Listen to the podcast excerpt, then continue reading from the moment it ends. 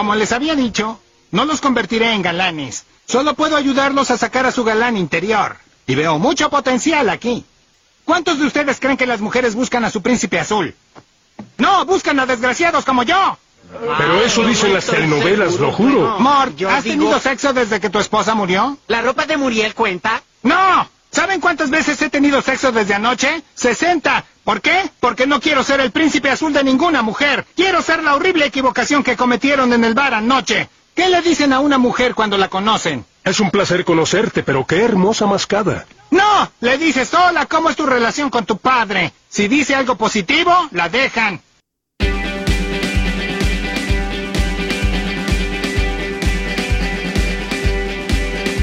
Que no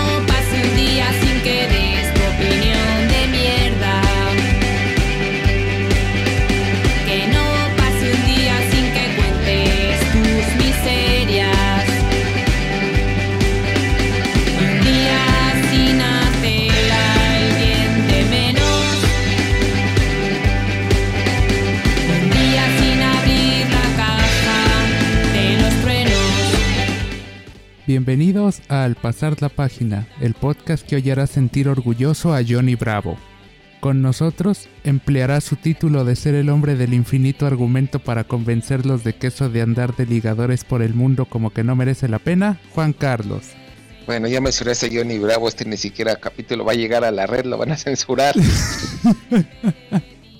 Nos van a funar. ya llegó la primer protesta. que la canción. Bueno. En ¿Qué serio, no- funar ahorita que me dices?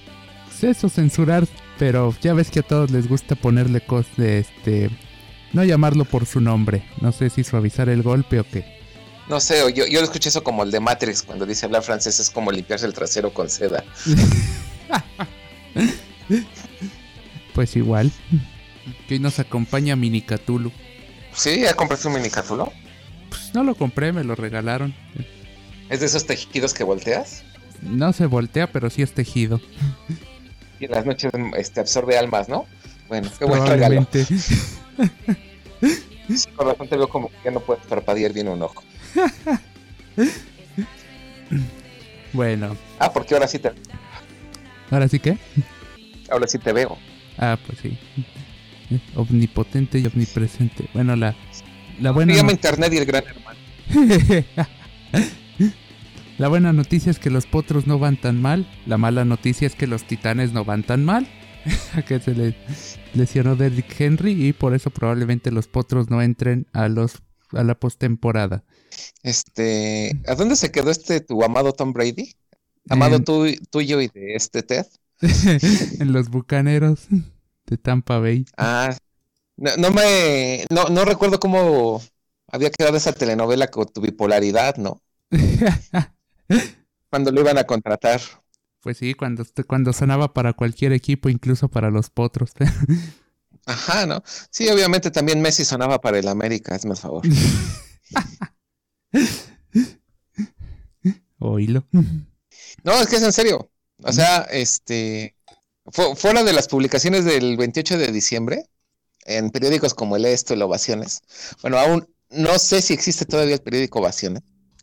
Una vez sacaron que Romario iba a venir a la América y sacaron ahí un fotomontaje de Romario saludando a, creo que a Manuel Lapuente, que era un técnico del América. Que como sé tanto, por eso soy Dios, porque sé las bajezas del mundo. Entonces, este, a pesar de que no me gusta el soccer. Es una bendición y a la vez una maldición. Exacto, lamentablemente es así. Y entonces, este, cada que sale, bueno, un- una forma de darle a tole con el dedo al fútbol mexicano y más a los americanistas, que como sabemos son grupos que necesitan apoyo, vulnerables. Entonces, este, cada que sale alguien importante, cuando salió Zinedine Zidane les dijeron lo mismo. Cuando este salió, cuando sale así alguien importante del mundo de fútbol, le ponen aunque sea tres o cuatro rengloncitos y probablemente al América, ¿no? Vendría a México. Entonces, obviamente, pues como tú te sientes vacío y le vas a la América, te lo crees, ¿no? ¿Y qué crees? Compras más playeras. Di- Dices cosas esas como odiame más, ¿no? Claro. Digo, que este, que ya eso habría que definir si conocen el diccionario para saber lo que quiere decir odiame, ¿no? Entonces, este, desde ahí ya tenemos problemas, ¿no? Pero de una vez lo digo, ¿quieres insultar a un americanista? Regálale un diccionario. Ya, esa es mi Ojo, que corre- de- Este, uno de Larus, por favor, porque corres peligro de que te lo avienten en la cabeza. Nos curamos en No, salud. más bien un...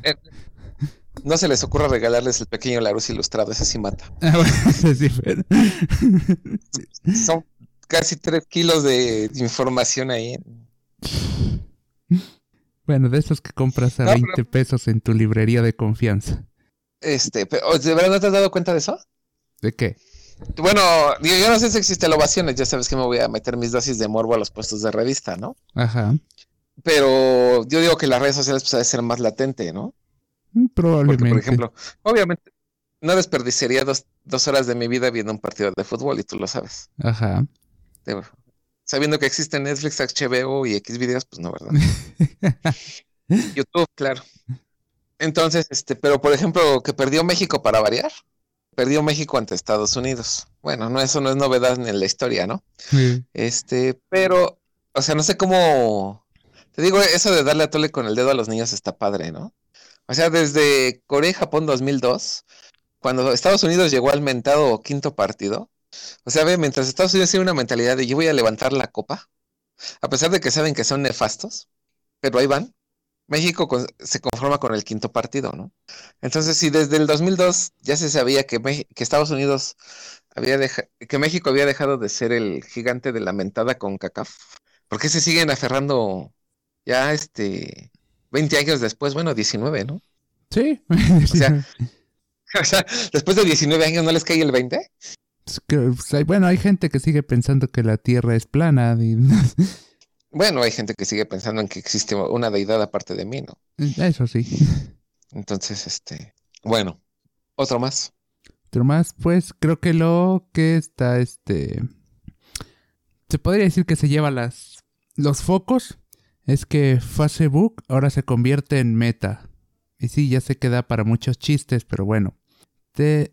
La idea no es, este... Bueno, el problema no es tanto de que cambie de nombre y esto y lo demás y que digan va a ser lo mismo, pero ahora se va a llamar de otra manera.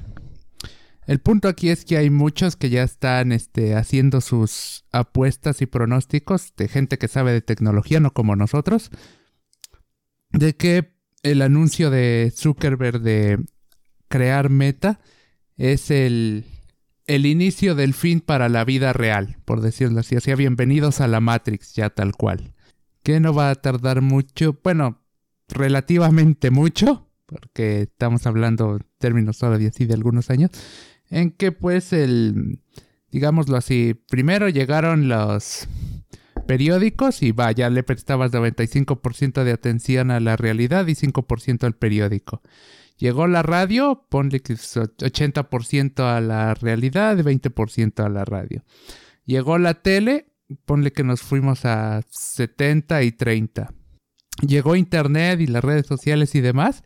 Y ponle pues este, ahora sí que 50-50 o si quieres ser un poco más pesimista, 40-50 en demérito de la realidad. Y dicen que con la llegada de Meta, cuando ya se termine de establecer todo este ecosistema de realidad virtual, realidad aumentada y demás, va a ser 95% de tu tiempo vas a estar en Meta y solo 5% de tu tiempo le vas a prestar atención a la vida real, por decirlo así. Si únicamente vas a salir porque tienes que comer y tienes que dormir y tienes que ir al baño. Y date de santos que no invente alguien las cápsulas de Matrix que te metes ahí y ya te alimentan y te limpian y todo ahí solito. No, Sí. lo que no entendieron de Matrix es que te comías tu propia popó, ¿eh? Bueno, también. Lo que sea, pero el chiste es que parece que al final pues, Zuckerberg va a ser... Va, al final sí se va a adueñar del mundo. Según estas Yo predicciones. lo dije, Eh, que algunos creen... yo lo predije. Algunos le ven el lado positivo y dicen, no, pues va a ser una sociedad ya sin crimen y que a lo mejor ahí sí vamos a poder hacer millonarios creando cosas virtuales para venderlas a otros tipos virtuales. Va a ser la idea de que no vas a tener nada así en realidad y vas a ser feliz de cualquier forma. Además, pero teniendo en cuenta que eso lo dirige el señor Zuckerberg, que lo ven Hitler, el diablo y Dios y se arrodillan y persinan ante él, pues yo- No, yo no. bueno, tú no, pero todos los demás, ahí que es la maldad encarnada, pues como que no sé yo. Eso no es muy optimista de tu parte. Pues mira, yo viéndolo venir, pues eh, ya, ya dio la respuesta a Aldous Huxley, ¿no? En, en el mundo feliz. O sea, sí va a existir un mundo. Fui a ver esa cosa de. Sí te conté, ¿no? Y ya, ya hemos platicado, eso sí recuerdo que hemos platicado. La de este. Ready. eh, como Player Eh, One. Ready Player One. O listo el jugador uno, ¿no? Ajá, sí. No, he leído el libro, eh, pero fui a ver la película. Y entonces sí, más o menos vi lo de Meta. Y yo dije, bueno, yo creo que ya es para deshacerse de su socio del que no se puede deshacer, ¿no?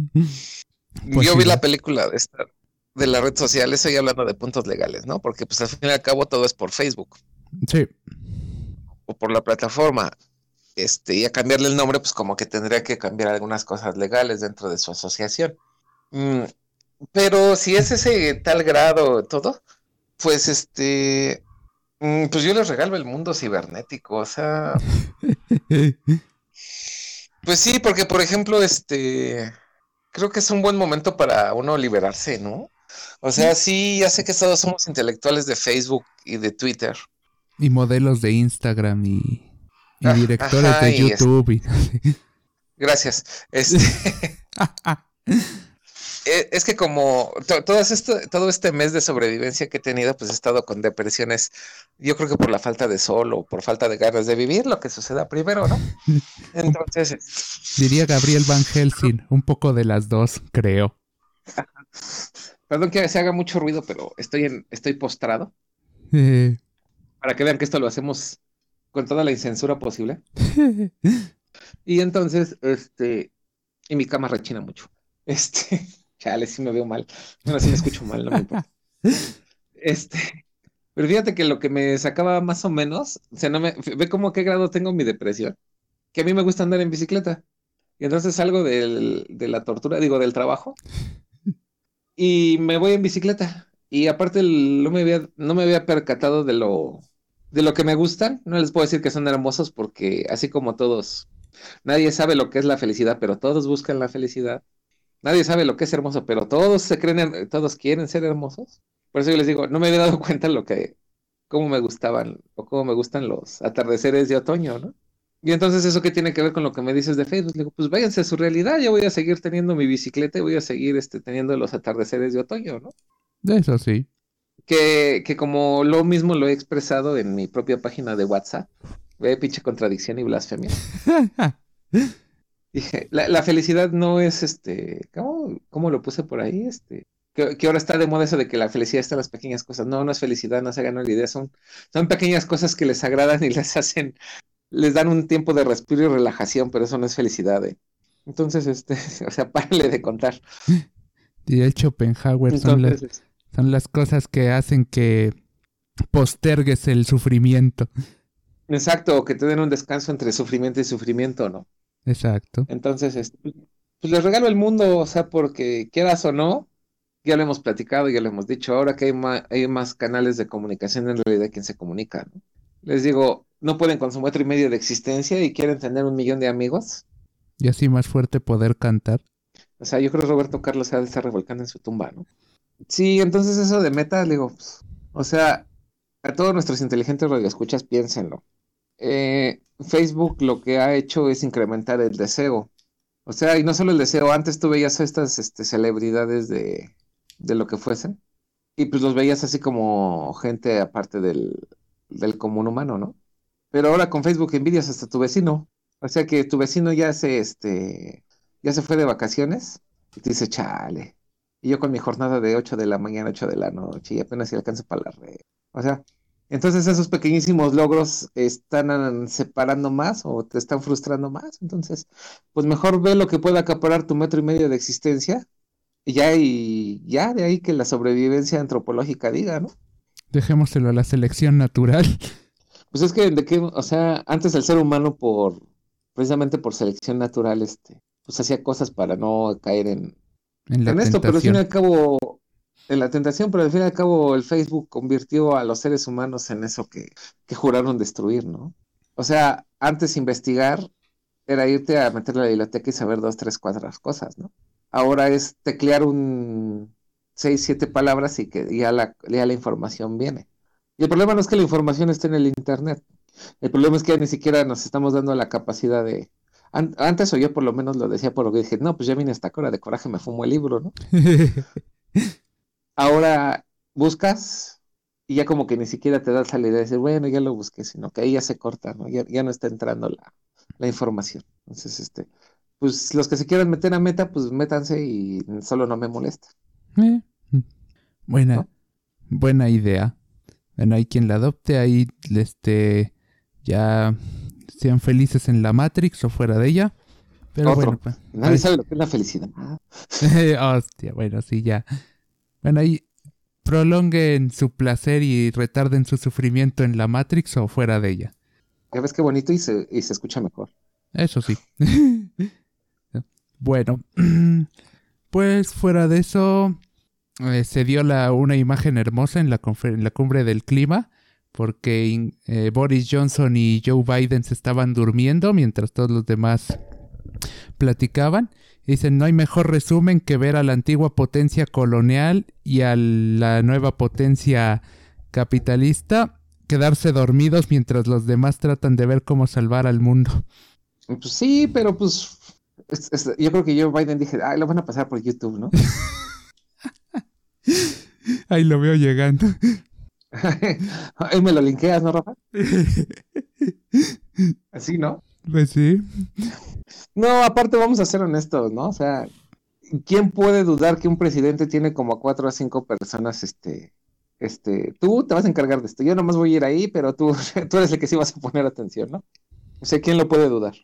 ¿No? Eh, eso sí. Ahí la... Aparte de las Naciones Unidas, es así como Santa Claus o los Reyes Magos, no sé, ¿no? Eh, Pero, pero déjenme decirle que los Reyes Magos y Santa Claus funcionan mejor. Mínimo ellos sí te dejan algo. Ajá, mínimo se hacen algo. Y, y eso que no existen. Eh. Bueno, ¿qué le hacemos? Y más allá Un de... suicidio colectivo. Ah, también, o esperar el gran apagón que pronostica Austria. Y antes... Sí, pues cualquiera puede pronosticar un gran apagón, nomás le bajas el switch. Eso sí, nos pasó en febrero por aquí. No, pues ahí, ahí nomás fue porque bajaron un switch. Pues sí, porque se cerraron la llave. Tantita nieve y se espantan, pero bueno. Eh, y para quienes se preocupan, pues igual y sí, igual y no, pero Austria lo está haciendo más que nada porque depende en gran medida su industria eléctrica del gas ruso. Y el camarada Putin ya se dio cuenta de que por ahí puede presionar. De hecho, estuvo presionando un rato, hace unos meses, ahí con el desabasto del gas ruso. Y pues como Putin no se tienta el corazón, ya, ya verán lo que pasa. Es Putin, él tiene todo el poder de hacer lo que se le dé la gana. Claro. Y pues creo que eso fue lo más relevante que vivimos mientras no estábamos por aquí. Este. ¿Ah, sí? Pues sí, ¿Ah, sí? ¿Ah, sí? ¿Ah, sí? sí. Ah, bueno, y que para combatir al bicho, ya vienen la, ya Pfizer ya sacó su pastilla y el Reino Unido, no sé, no recuerdo si autorizó esa o autorizó otra, pero pues ya tienen paracetamol reforzado eh, próximamente en su farmacia más cercana. Ajá, era con aproxeno, ¿no? Ajá, algo así. ya van a tener el, el Ay, el antiviral indicado. el antiviral indicado. Pero fíjate que ahorita estaba viendo en los periódicos o en los medios de comunicación que estaban diciendo México está en riesgo de la cuarta ola. Pues yo que yo recuerde, México no tuvo ni tercera, ¿eh? Nos seguimos derecho, encadenamos. No, es que, no, pues tú lo dijiste, ¿no? No recuerdo si hace dos o tres emisiones, porque no fue en esta anterior inmediata. O sea, porque ya fue, fue el tema con el, fue, fue por ahí del regreso de los chamacos, ¿no? Un poquito Ajá, antes. Pero pues hasta la fecha sigue en bajada la, la, este, por lo menos aquí en México el bicho, ¿no? Pues sí, ya sí. ¿Cuánto llevamos? Cuatro o cinco semanas en semáforo verde, al menos por aquí por el centro, y ya tenemos 31 estados en semáforo verde. Hay uno por ahí que todavía se rezaga, pero en toda, en toda Es que familia hay una la oveja negra. Están esperando. ¿Nunca viste mi meme que estaba Jesús así? eh, No, pues aquí tranquilo esperando a ver quién me da las gracias por la vacuna contra el COVID. Creo que no lo llegué a ver. ¿Nunca la viste? Creo que no. Bueno, que no era mía, pero alguien muy creativo lo hizo y yo la publiqué. Claro, esos gordos de internet que nos mantienen vivos a todos. Ajá, y son más, gen- más cultos que cualquier cosa. Claro. Entonces, este, ¿qué más hubo de bueno? Deportes, México perdió, se fue, llevó a cabo la fil del libro. Sí, platicamos de eso, ¿verdad? Creo que sí. Y ahora que me acuerdo, fue- ¿sí dijimos quién ganó el Nobel de Literatura o no? No, no hemos dicho, pero a ver, échatelo, por ahí lo debes de tener. Yo la neta ya estoy decepcionada del Nobel y de todo. sí se nota. ¿Por qué? Porque ya tuviera la información y ya te hubiera puesto a investigar, ¿o qué? Pues igual. A ver. El de 2021 fue Abdular, Abdularaz Aldu, Abdul Razak Gurnán, nacido en Zanzíbar en el año 1948. Se fue el ganador del Premio Nobel de Literatura 2021. ¿Y a él que lo quieren matar? ¿Está escopando? Pues, según sé, tuvo que dejar su patria. En. mm, casi que cuando era niño, creo. Hay cosas de las guerras Ah. civiles. Digo, no dudo que sea un extraordinario representante del premio Nobel, pero yo pensaba, do- ya sé que nunca me lo van a dar, pero yo le diría a Luigi que él sigue buscando su premio Nobel, que yo lo pensaría dos veces estar compartiendo el mismo premio que Vargas Llosa, ¿no?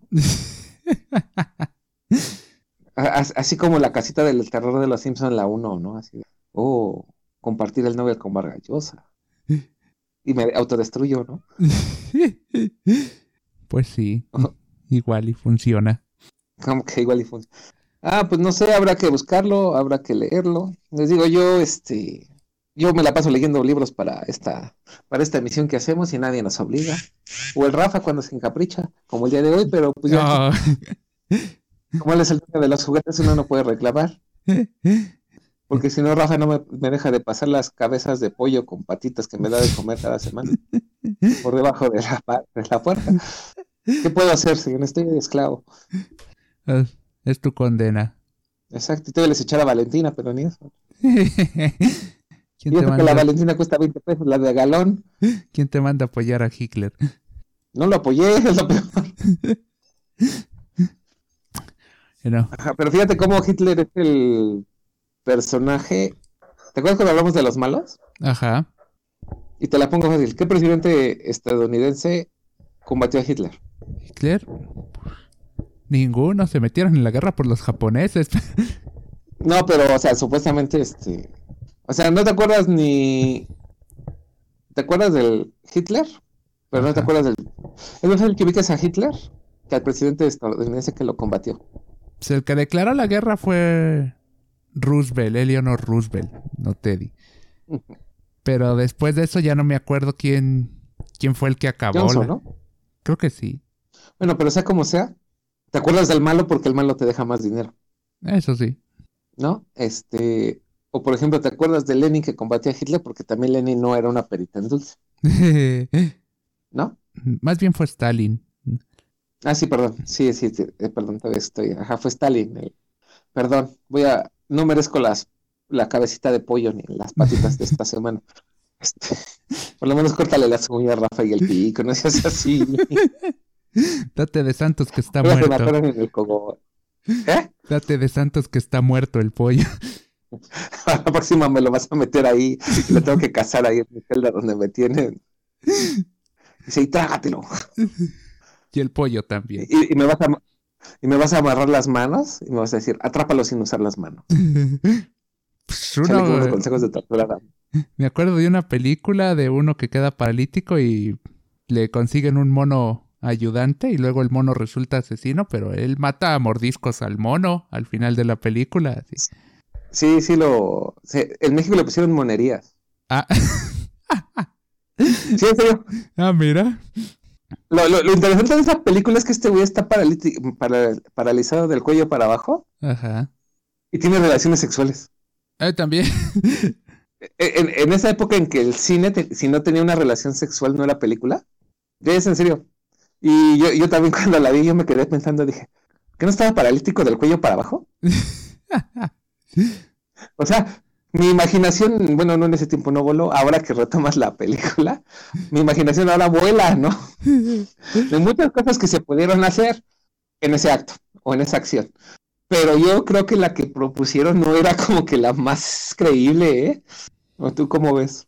Eh, mínimo hasta padre de familia ponen los ruidos de la supuesta grúa sexual. Ajá, ¿no? Y sí, efectivamente, este. Pero el chiste es que no es changuito, es changuita. ah, sí, es cierto. Sí, sí, sí, sí, es mona. Y se enamora del paralítico. Bueno, de este, del. Del Él era un protagonista. deportista que lo atropella. Ajá. Y por el ese queda cuadrapléjico o paralítico. Y entonces le habla bonito, le dice, tú vas a ser mis princesa y todo, y la monita cae, por eso les digo que el amor mata. Y la, y la, y la mata a mordidas. Ujú. Y como pudo mover un menique, ya de ahí se recupera. Claro, le Entonces dice, no sabemos si agradecerle a... le dice el doctor es que mi pulgar estaba bloqueando el crayón que tenía atorado en el espinazo ya. Exacto. ¿no? Incluso en Malcolm el del medio le hacen una, un homenaje sátira, ¿no? No sé si te has visto Malcolm el del medio. Sí, pero no me acuerdo de todos los capítulos. No sé ni siquiera si llegué a verla toda. Mm, Yo te puedo asegurar que no llegué a verla toda, pero lo poco que pude ver, sí, algunos sí se me quedan. Ya ves que está Greg, el gordito, Ajá. contrata un mono para que le ayude a su sirviente, pero el peor es que el mono de Greg era maldito. Y él, y el mono lo atrapa. Ah, creo que tiene, creo que parece un accidente por culpa de los, este, que por cierto nunca sabías el, el apellido de Malcolm, ¿verdad? Mm, cierto. O al menos nunca que recuerde yo. Ajá, o yo tampoco. Entonces, este, están, está por ellos con una pierna y contrata al mono, y, pero el mono se hace maldito y se apodera de, de la casa del güey este, así haciendo homenaje a esa película. ¿Cómo ves? Ah, pues. Interesante. Bueno, pues. ¿Cómo ves? Este, nunca se fíen de un animal sirviente. Aguas ahí. Sí, se llama sindicalismo mexicano. Era como sea. Ya, ya desvariamos un rato. Tenemos algo con el amargoso. Toda mi pinche vida es una amargura. Pon tu canción y luego con la que vayas a poner, más me va a dar para adentro. Va.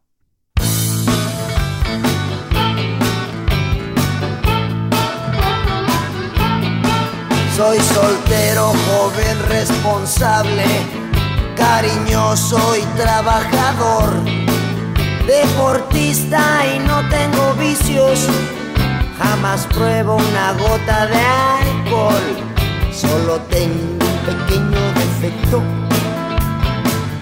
que soy muy hocicón, tengo...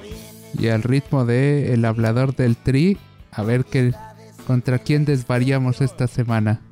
Cu- Cuando encuentres mi carta de suicida, Rafa, voy a decir cúlpese a Rafa de mi muerte. Ah, caray. En serio, te lo prometo. Cuando encuentres mi carta de suicida, cúlpese a Rafa de mi muerte.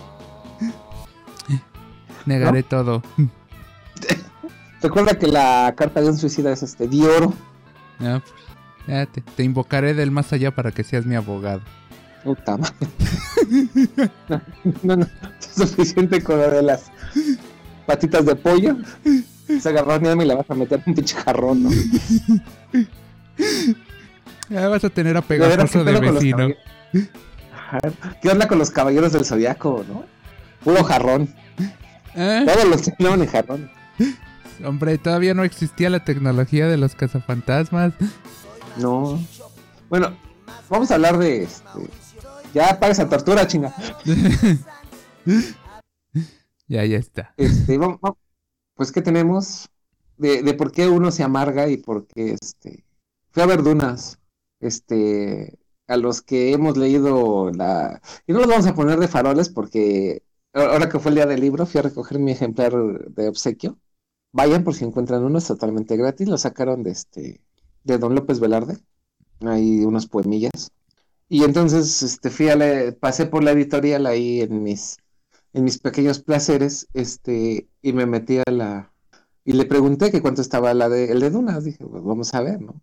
Nomás para recordar, así como cuando el borracho pasa así de, nomás voy a entrar a ver, ¿no? Y, y, así bien jactosa, pues me dice 450 pesos, y yo dije, mal raya, me aparto. Este, no, lo, lo que me, lo que me produjo hilaridad es que, este, le digo, oye, ¿no, vas no van a sacar paquete especial, así como han sacado del Señor de los Anillos, donde pusieron los cinco o seis libros en un mismo paquete, en una edición de lujo, y pues te salía más baratito, ¿no? En, en- entre comillas. Y me dijo, no. Digo, ese libro siempre se ha vendido bien. Y en ese momento descubrí, dije, ay, la contrataron de 9 a 6 y no sabe nada de libros. Sí, porque de una, sí tuvo, aguantó como, cuando yo lo compré, sí lo compré de línea y estaba en, en ediciones de bolsillo en México. Y este, estuvo tan olvidado que en las librerías llegó a estar en 5 pesos. Y así kilos, ¿eh? Así veías las torres de ahí en las librerías del centro, de esas que se dedican, que no son libros de segunda mano, sino que son libros nuevos que saldan y que los van a aventar. Ahí estaba Dunas, y no estaba solo Dunas, estaba Los Herejes, estaba El Mesías, estaban este, por lo menos los cuatro de la sextalogía, ¿no? Eh, Entonces, este, bueno, me fui a, me di a la tarea de ir a ver Duna y dije, oh, decepción, no sé si reír o llorar, me quiero volver chango. Pero eso ya pasaba antes, ¿no? Pues sí, pero ahora con más razón. Ah, bueno. Y entonces, este, ¿por qué dirán? Bueno, no sé, Rafa dice que la crítica dice que ya todos están anhelando, este, que ya, se- que ya, bueno, hasta donde tú me dijiste que no sabía, hasta donde yo sabía, no habían hecho la segunda parte, ¿no? No, pero dije, ah, según este, la, una ejecutiva de Warner ya confirmó la segunda parte. Pues sí, y es que no, es ahí donde viene la maldita amargura de ser estúpido. Pero de hecho ya las críticas se están volviendo mixtas. A muchos les gusta, a muchos se les hace lenta y aburrida. Este, pues, hay, hay muchas cosas. A mí, pues, sí, sí logras empatía con el Duque Leto, que es el papá de Paul Atreides. Este, porque sí se muere como mártir. Este, que hayan cambiado al doctor Mesías Guía por una mujer, pues no tiene mucho de relevancia, o no sé, digo, no sé esta onda de querer cambiar personajes de género, todo por lamentada igualdad, que creo que la igualdad está siendo mal interpretada. Pero mi amargura vino de que dije, qué estúpido soy. Obviamente, como Paul Atreides dentro de la novela este, adquiere los dones de esta Lady Jessica, pues puede ver el futuro. Y pues en el futuro se sacan escenas que obviamente no se sacaron al azar. Donde nace la hermana de Paul Atreides, que llega a ser la bruja. No me importa que se hagan spoilers, lean los libros, no me interesa. Yo ya me sabía el Quijote y antes de leerlo, ¿eh? O sea que, y nunca me quejé de que me lo spoileara. Yo, yo ya me sabía la odisea antes de leerla y tampoco me quería. De- del spoiler, ¿no? Ajá. Generación de cristal. Este, o sea, sacan escenas donde ya nace la hermana de Paul Atreides, que es la que se va a convertir en las las brujas, porque bueno, para los que no sepan, pues los gusanos son este la fuente de poder de la famosa vamos a ponerle que es el eh, la sustancia, ¿no? Por lo que todo el mundo el universo está peleando, pues se creen que son desechos de gusano. Ja, ja, ja. No lo contaban con eso. Entonces, este, no sé qué propiedades tendrá eso y no estoy diciendo que empiecen a comerse su materia fecal. Digo, por eso de la urinoterapia, ¿no? Mm. Este, y entonces, este, pues la materia o la, la- el tipo esto de materia, pues genera ciertos poderes que incrementa incluso este, Paul Atreides se mete un chocho de, de esto, se va a pasar ahí con la sustancia un rato y eso hace que sus poderes se incrementen. Y como la, este, la hermana de Paul Atreides, todo, la mayoría del embarazo lo pasan la, la Lady Jessica expuesta ante esta cosa, pues sale siendo la, la bruja más poderosa. Al final es la que termina este, matando al, al, este, al otro duque, al duque malo, ¿no? Este, bueno, saca el enamoramiento de, del personaje femenino de este, es, es que no sé cómo se pronuncia, pero pues es la novia de Peter Parker, la modelo esta, Hachi. Bueno, la, es que no sé pronunciar en la novela, la verdad, leí la novela pero soy ignorante cómo se pronuncia, ¿no? Este, y pasan varias escenas donde ellos están en la situación del, del cortejo. Eh, y obviamente un director de cine no se va a este. Obviamente el director y la productora lo hizo precisamente para vender, y es ahí donde viene mi amargura. Dije, qué pendejo, no me di cuenta que me estaban vendiendo otros tres años de películas, ¿no? Y más pendejo cuando, o sea, obvio esa película estaba hecha para, para hacerse, o sea, yo creo que uno de los estudios más este, prestigiosos del planeta y, la competencia directa de Walt Disney no iba a ser algo así al azar, ¿no? Digo, no creo que cometan el error de nueva línea de cinemas cuando trató de sacar el catalejo dorado, bueno, aquí en México le pusieron este la brújula dorada, pero que el libro se llama Luces del Norte, ¿no? Entonces, este, que nada más sacaron una y, y hasta ahí, ¿no? Entonces Warner Brothers, pues obviamente no iba. Me sentí la persona más tonta del planeta, ¿no? Dije, chale, me vendieron una película por tres años y ahí estoy yo de pendejo quejándome, ¿no? Y, y como les comentaba, en el libro, bueno, yo que lo leí en una edición de bolsillo, a la página entre la 15 y la 20 ya mataron a- al Duqueleto. Pues aquí el inicio de las secuencias o las escenas finales, pues es la muerte del Duqueleto, ¿no? Cuando llegan y, e invaden este, donde se quedaron.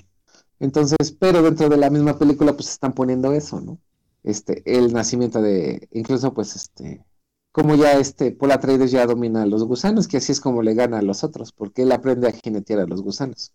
Entonces, este, e- eso habla de que sí, sí estamos controlados, cómo nos venden cosas y no nos damos cuenta, ¿no? Y por mucho que te las des de experto, dices, güey, en mi cara me pusieron que iban a hacer las tres películas. Si no es que ya las hicieron, ¿no? Si no es que ya las están haciendo. Para los que estén con pendientes, este, Jason Momoa no está muerto, ¿eh? Ah, bueno. Ni Thanos. Este, sí, porque ellos este, se le unen a su ejército, son- van sobreviviendo en el desierto. Entonces, este, así que háganme caso. No sé si la película, si reír o llorar, pero si pueden leer las novelas, pues léanlas o lean lo que se les dé la gana, ¿no? Pero en una sociedad donde ya estás preocupado por si vas a entrar a meta, sé que leer, pues ya es así como que complicado, ¿no? Entonces, este, de amargura digo, chale, me vieron la cara. Pero les apuesto que en dos años voy a estar en el cine. Si es que antes no me mato, claro, ¿no? Eh, o te mata algo. O alguien me mata. Ajá. O las tres cosas al mismo tiempo. Sí. O dejan de freír las cabezas de pollo. O dejan de llegar las cabezas de pollo por debajo de la puerta, uno nunca sabe. ¿No? Bueno, ya. ¿Qué sigue?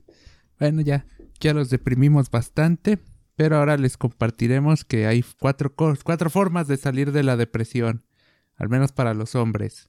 Que es, que decías? Buscar a Jesucristo, hacer ejercicio, de conseguir novia o restaurar la Unión Soviética.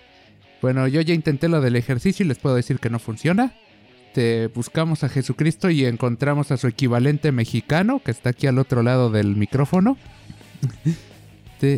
Y salió más depresivo que tú. Ay, salió más depresivo que nada. Así que pues, ahora nos toca ayudarlos a conseguir novia. Eh, y como les adelanto que probablemente no funcione, así que vayan preparando las Kalashnikov. Pero en lo mientras, pues Mystery les co- cobraba 500 dólares por cabeza. Nosotros solo les pedimos que dejen este un me gusta allá abajo en la en los botoncitos. ¿Otra vez? sí, ya, ya, ya, ya, ya. Me gusta ahí en los botoncitos que hay según la plataforma que estén. Porque el día de hoy los vamos a convertir de TTFs, sea, típicos tipos frustrados, en MDLS, sea, maestros de la seducción.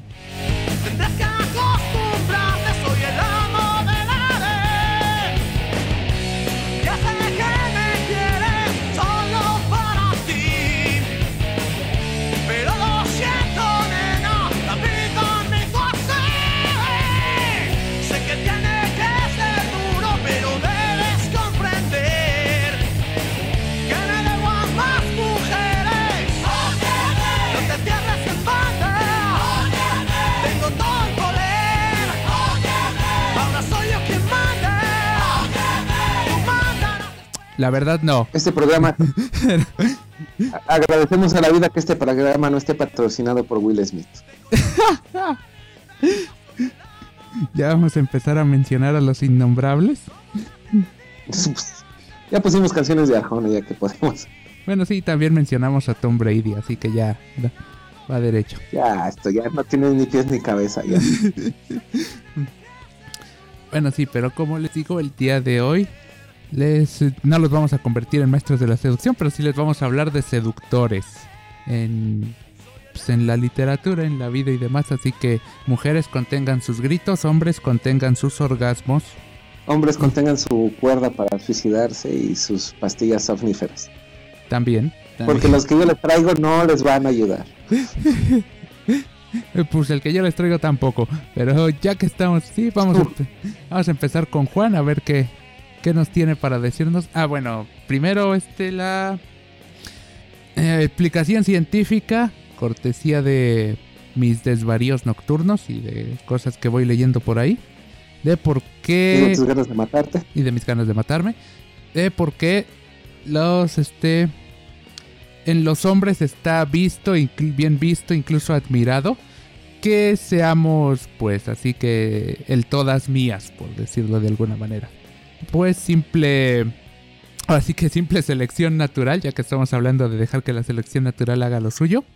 Y eso resulta en, que, pues, el hombre, cómo se tiene que transmitir su, la, es- este, sus genes, ¿no? Tiene que perpetuar la especie y el hombre cómo lo logra, pues apareándose con el mayor número de mujeres que pueda. Por eso instintivamente los hombres admiramos y queremos ser el tipo de hombre pues que puede tener a todas las mujeres que él quiera, porque eso maximiza su capacidad de engendrar descendencia. Contrario a las mujeres que ellas tienen son más selectivas porque ponen más recursos en la a la hora de engendrar la descendencia, acuérdense que al fin y al cabo todo el circo del amor y de buscar pareja y demás no tiene otro incentivo más que perpetuar la especie. Todo lo demás ya nos lo inventamos en el camino. Culpen a nuestro cerebro desarrollado, en teoría desarrollado, Como Pablo Coelho. o a Paulo Coelho, o a Arjona, no sé, al que se deje. El o al que ustedes elijan. el Buki, conocidos y asociados. Eh, Chayanne. Bueno, las mujeres. Bueno, vamos a empezar con la lista de, de rencores, Rafa. A ver, tenemos a Tom Brady, a los Patriotas de Tom Brady, a los Bucaneros de Tom Brady. Ahí le paro, porque si no nos quedamos aquí toda Ya voy a comprar una memoria de. voy a comprar una memoria de 74 gigas, espérame, Rafa. Y la vamos a llevar de puros Word para que alcance el espacio. claro. Este. Y pues como les digo, las mujeres son más selectivas porque ellas ponen mucho más recursos. El, el hombre, como dijo Grimes en Ugly American, nada más entras, disparas y te sales. Así que, pues puede ir más para allá, de para aquí, para allá. Incluso lo dice Schopenhauer en El arte de tratar a las mujeres, de que un hombre pudiera tener 100 hijos al año si tuviera las mujeres suficientes para ello. Eh, Sí, podría considerarse machista Schopenhauer y no, por favor, no me maten. Pero bueno, nos van a funar por esto. Hay mujeres también, quédense porque les, les puede servir conocer las estrategias de los hombres para que se burlen aún más de ellos. Sí, sean malvadas. Eh, pues ahora sí, arráncate Juan antes de que nos maten. Estaba preparando el nudo de mi soga, Rafa, ¿por qué me interrumpes? Este, hace años ahí en Biblioteca Vasconcelos, este, pues saqué una de esas cosas que agarras porque ya te están a punto de cerrar la biblioteca y te dicen en cinco minutos cierras, agarras lo que te venga y ya la sacas, ¿no? Así es como uno lee a Carlos Cuauhtémoc Sánchez, a Paulo Coelho, a Vargas No, también hay Llosa. que tener dignidad, ¿eh? También. O sea, pero pues de ahí este, era cuando estudiaba también literatura japonesa y ya en, en la biblioteca Vasconcelos pues hay una serie de, una sección de literatura japonesa. Y conocí a Kawakami Hiromi. Y voy a, bueno, no tenía que faltar Vargas Llosa, ¿no? Mm. Que también es innombrable. Eh, de esos, del libro de Hiromi es su nombre y Kawakami es el apellido, o Kawakami es el apellido, Hiromi es el nombre, y como quieran. Pueden hacerlo bien o mal, como dice Rafa, depende de qué tanto quieran hacer el ridículo como nosotros. Este, pues los amores de Nishimo. Nishimo mm, es una novela, aunque en realidad está construida a partir de relatos, con el único eje central que es obviamente Nishimo. Nishimo eh, son este, las diferentes etapas. Y bueno, aquí las- lo interesante del libro es que está todo narrado obviamente por mujeres. Bueno, no, no era obvio, ¿verdad? Porque no lo conocen el libro, perdón. Este, o sea, todos conocemos a Nishimo a partir de las relaciones que tiene con, con las mujeres. Está dividido en 1, 2, 3, 4, 5, 6, 7, 8, 9, 10, 11, 12, 13, 14. No miento, 10. 1, 2, 3, 4, 5, 6, 7, 8, 9, 10.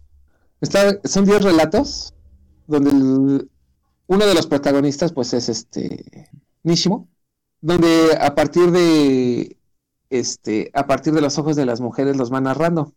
Son 10, no me va a dar tiempo de hablar de varios relatos, por tal solo elijo dos, que creo que es el que más te deprime y el otro el que estás a punto de suicidarte, ¿no? Y para que el tiempo pase, este, pues agarramos uno de la adolescencia, que aquí, pues Rafa aquí con su descripción antropológica, biológica y las feromonas echando en el aire, pues estamos en la secundaria japonesa, Sí, que es ahí el momento en el que, en el que el la selección natural te dice, órale, ya sobreviviste hasta aquí, ya tienes que dejar tus genes. Y luego te das cuenta de que fue porque la hackearon y realmente a ti te tenía que haber comido el tigre cuando tenías tres años, pero bueno, ¿qué le hacemos? Tira pa'lante. Bueno, como, como Rafa y yo jamás funcionaríamos en la sociedad japonesa. Digo, pues es en la edad en que la secundaria pues ya te están obligando, ¿no? A, a que, como ya lo habíamos comentado en literatura japonesa o los que conozcan un poquito de Japón, quizás sea porque no tienes una capacidad, porque allá las decisiones sí tienen peso, no como aquí en México, que un día puedes ser abogado, otro día psicólogo, otro día de negocios internacionales, otro día contador y otro economista. A ese soy yo, ¿verdad? Este, allá te dicen, vas a ser abogado toda la vida vas a ser abogado. Y, y si es en serio, ¿eh? así te dicen. O sea, eh, ya ven que si, si para los que no me crean y les dé flojera leer, pónganse a ver las de este, ¿cómo llama? Samurai X, porque es la época en que entra la, este, lo que ellos llaman la reforma, donde Japón se abre al mundo y dice, a ver, ¿a ti te gusta lo moderno? Pues toda tu vida te vas a vestir con trajes, ¿eh? De corbata. ¿A ti te gusta lo clásico? Pues toda la vida te vas a vestir con kimonos, este, buenos, pero kimonos, ¿eh? No digamos que sea. Y, prueba de eso, pues está este, quien quiera ver, pues está este, las fotos de Kawabata con, con Mishima, ¿no?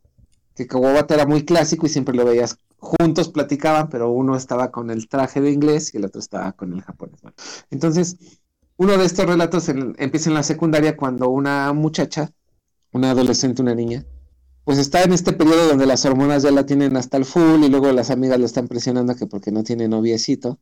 Y pues sí, y sus primeras experiencias de que los está besando y toda esa onda, ¿no? Pero pues de ahí ella, este, pues como es la sociedad japonesa, es una chica que fue abandonada por su madre o que su madre abandonó a su padre. Y este, pues su padre después del abandono de la madre le da por, por tirar todas las cosas de, de la madre ausente abandonadora. Y pues la niña crece con una depresión. O está viviendo una depresión, me raya me aparte, así me voy a suicidar. En ella se va así como que a un llano a, a enterrar las cosas que va encontrando de su madre. Y a pesar de que va teniendo pues experiencias con los jóvenes de la escuela y sus amigas le dicen así como en la primaria, ay mira, te gusta Pedrito, ay mira, bueno, yo digo Pedrito, pero ustedes piénsenlo en japonés, ¿no? Este, ah, mira que te gusta él. Pues ella no se da cuenta que sin embargo siempre hay uno que está como un fantasma, que ¿cómo creen que se llama? Pues se llama Nishigo. Es el más discreto, él es este, o como lo describe que él dice, él nunca decía nada, pero cuando hablaba todos teníamos la atención, ¿no? Él nunca se hacía notar, pero cuando pasaba algo grandioso era Nishino, ¿no? Entonces, este, pues le digo, la chiquilla esta se da por este, se da pues porque está saliendo con un, con uno, con un chavillo, y pues ella van al cine y es un chavillo medio hipster, porque obviamente le empieza a hablar de películas raras y que él va a hacer esto y que él va a hacer lo otro y que pues, ya. Nota mental no funciona. También, ajá, exacto, porque llega Nishino. Y bueno, pero como ella se iba, que precisamente ese relato se llama, bueno, ya depende de la traducción japonesa que ustedes tengan, es en el llano o en el plano, ya depende de qué español se los haya traducido. Ella se va al llano a enterrar las cosas de su madre o las cosas que quería olvidar. Y este, y ahí encuentra a Nishino, pero siempre lo ve con una, con una mujer, este, pues mayor, ¿no? También otro título que la pueden encontrar es entre la, entre la hierba. Este, pero entonces ella se siente como que agredida porque dice, oye, este es mi terreno, este es mi terruño, este es mi llano, y, y ven a Nishino. Y ella se empieza a esconder y no se va percatando de que sí quería a Nishino, ¿no? Dice, o sea que, que se daba cuenta que era una sombra y que esa sombra pues le, le, le movía el tambor, mientras el otro andaba ahí brincándole así de que, ay, mira, yo, iba al cine y todo. Pues Nishino no, nada más un día lo encuentra ahí y dice, ah, creo que va conmigo en la escuela. Y ella se quedaba impresionada por cómo trataba a esta señora, ¿no? O a la mujer mayor. Y ella en un arranque de celos involuntarios, pues empieza, o más bien empieza a tener arranques de celos involuntarios. Total que en una de las escenas cumbres del relato es que este, los mira entre la hierba, escondida. Este le desabrocha el sostén a la mujer con la que va al, al terruño este. y dice que tiene un, gusto muy grande. O sea, ahí entra la parte erótica prohibida de la literatura japonesa y le empieza a- a lamer los pezones y a succionar. La sorpresa es que está bebiendo leche materna y, le pregunta Nishino a, a la mujer, le dice, ¿ya estás bien? Ya después de un rato dice, sí, es suficiente, gracias. La mujer se, desa- se abrocha la ropa y se va. Y ya descubre Nishino por un accidente porque la chica queda impresionada y ve a la chica y este y, el- y la, y la chava se piensa que es lo peor, ¿no? Aparte de que era un puerco, por cierto se llama Namiko. Este, ajá, dice pinche chamaco puerco. Él explica y le dice, es que es mi hermana. Y Peor ella tantito. hace dos semanas. ¿Cómo? Peor tantito. ¿Cómo? Peor tantito. Ajá, pues, peor fan. La, la imaginación se le va así a la, a la cabeza a, a la muchacha y le dice, ah, pues es que hace 15 días, bueno, hace dos semanas, ella estaba embarazada y perdió a, al bebé. Sin embargo, su, su sistema sigue este. Ah, por cierto, se llama Shori, perdón, porque mamá mía era la abuela. Entonces, este, pues entonces ese momento, como que ve el acto puerco o como que lo ve como un acto de ternura, porque lo que hacía Nishino y como la mujer había perdido este al producto, pues el novio ya no la quería y por lo regular una mujer que pierde a un o que ya no tiene unas capacidades fértiles en unas culturas muy arraigadas, pues ya la empiezan a ver como que con, con un cierto recelo, ¿no? Entonces, este, cuando ve que nadie o que no encontraba la forma de vaciar los pechos de la leche y él se, él se ofrece y lo succiona como bebé, pues ella lo ve como que en un punto vulnerable, ¿no? O sea, como que descubre algo más que no había visto en ningún otro chico. Que ahí podemos partir del hecho de la vulnerabilidad. Eh, antropológicamente hablando, un- dicen los que saben, porque ya saben que aquí no sabemos, nomás hablamos porque tenemos boca. Sí. Este, la mujer en algún momento sí busca ese sentido de la protección, pero algo que no se comprende muchas veces es que la mujer termina siendo la protectora. Y entonces cuando descubre a este, a cualquier ser humano en este estado de, ¿cómo podríamos llamarlo? Indefensión, o en ese estado vulnerable, cae en la ternura y la ternura los hace, la hace vulnerable y entonces ahí se empiezan a dar unos besos, ¿no? Ahí en, en el llano este, en el monte, en la hierba. Y se percata que se había entregado con mayor facilidad a Nishino que al otro chico que le andaba diciendo que iba a ser director de cine, actor porno, que iba, llevaba 10 en matemáticas y toda la cosa, ¿no? Y entonces ahí jamás vuelve a ver a Nishino cuando se termina la secundaria y tampoco Nishino le dice vamos a andar ni nada, sino que solamente comparte eso. Sin embargo, ella jamás lo olvida por el hecho de que nunca había visto un acto de caridad de un hombre y más en una sociedad tan, este, tan imperiosa en la cuestión de eso. Y también nunca ve a Nishino como que pidiendo disculpas o como que pidiendo perdón, ¿no? Solo pasó, ¿no? Ni tampoco se ilusionó, ni tampoco nada. Ya con el largo de la novela o de los relatos, pues se van viendo que Nishino, por el contrario, era un tel totalmente hermético. Y ahora tú que ibas a hablarnos de tu libro, creo que ese es uno de los grandes secretos que, por ejemplo, Lisa Simpson nos lo expone hablando de Jim Borroso, ¿no? O cuando hacen la parodia de James Dean. O sea, el hombre no sufre, o sea, él se aguanta. El rebelde sin causa de James Dean. Pero cuando, entonces la mujer, cuando llega a ver esos pequeños destellos de, de humanidad en un, en un este, en un varón, es lo que levanta su una, un, un cierto porcentaje de instinto maternal. Que eso es lo que pasa, por ejemplo, en la cuestión de Nishino, que de ahí, bueno, él se va viendo que él siempre fue así. O sea, si están conmigo, bien, si no, pues tampoco. Eh, si se interesaba en algo, o bueno, bueno, en algo, intentaba tres veces. Si a la tercera, porque en uno de los relatos también dice, si a la tercera no salía, él ya no insistía. Y así se va describiendo Nishino, que de ahí pasamos a lo que nos va a llevar al suicidio.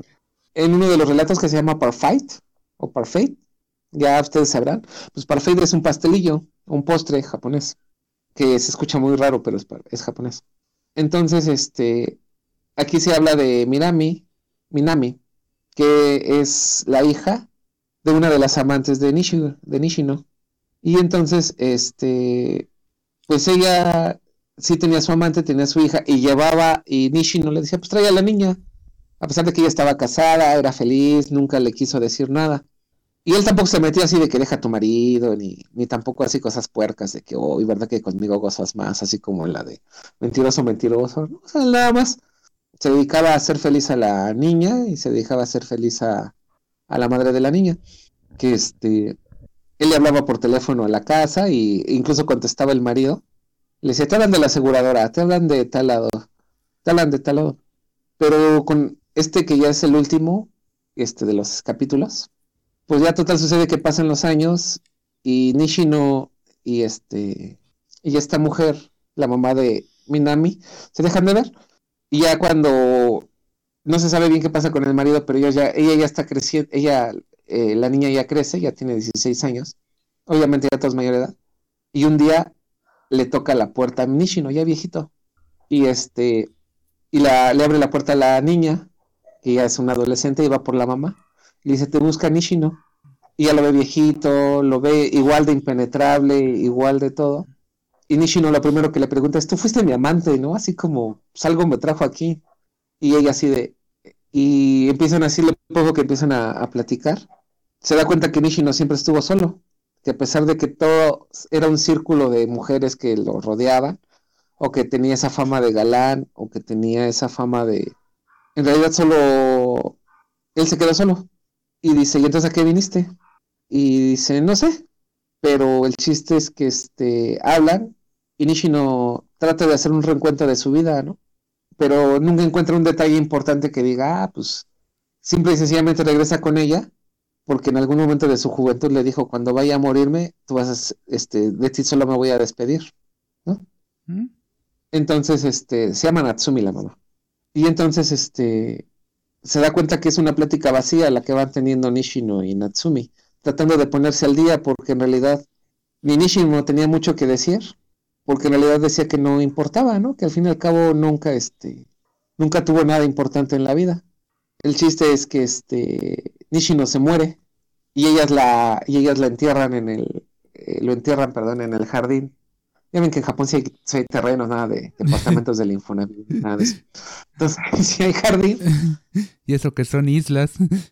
pienso que son islas, y se da cuenta que este en ese momento se dan cuenta de lo vacío que era la vida de Nishino, que a pesar de que era un ser que irradiaba mucha belleza, que a pesar de que era un ser que era motivo de atención y de expectación, en realidad él jamás, nunca nadie habló lo suficiente con él. Entonces, este, lo entierra.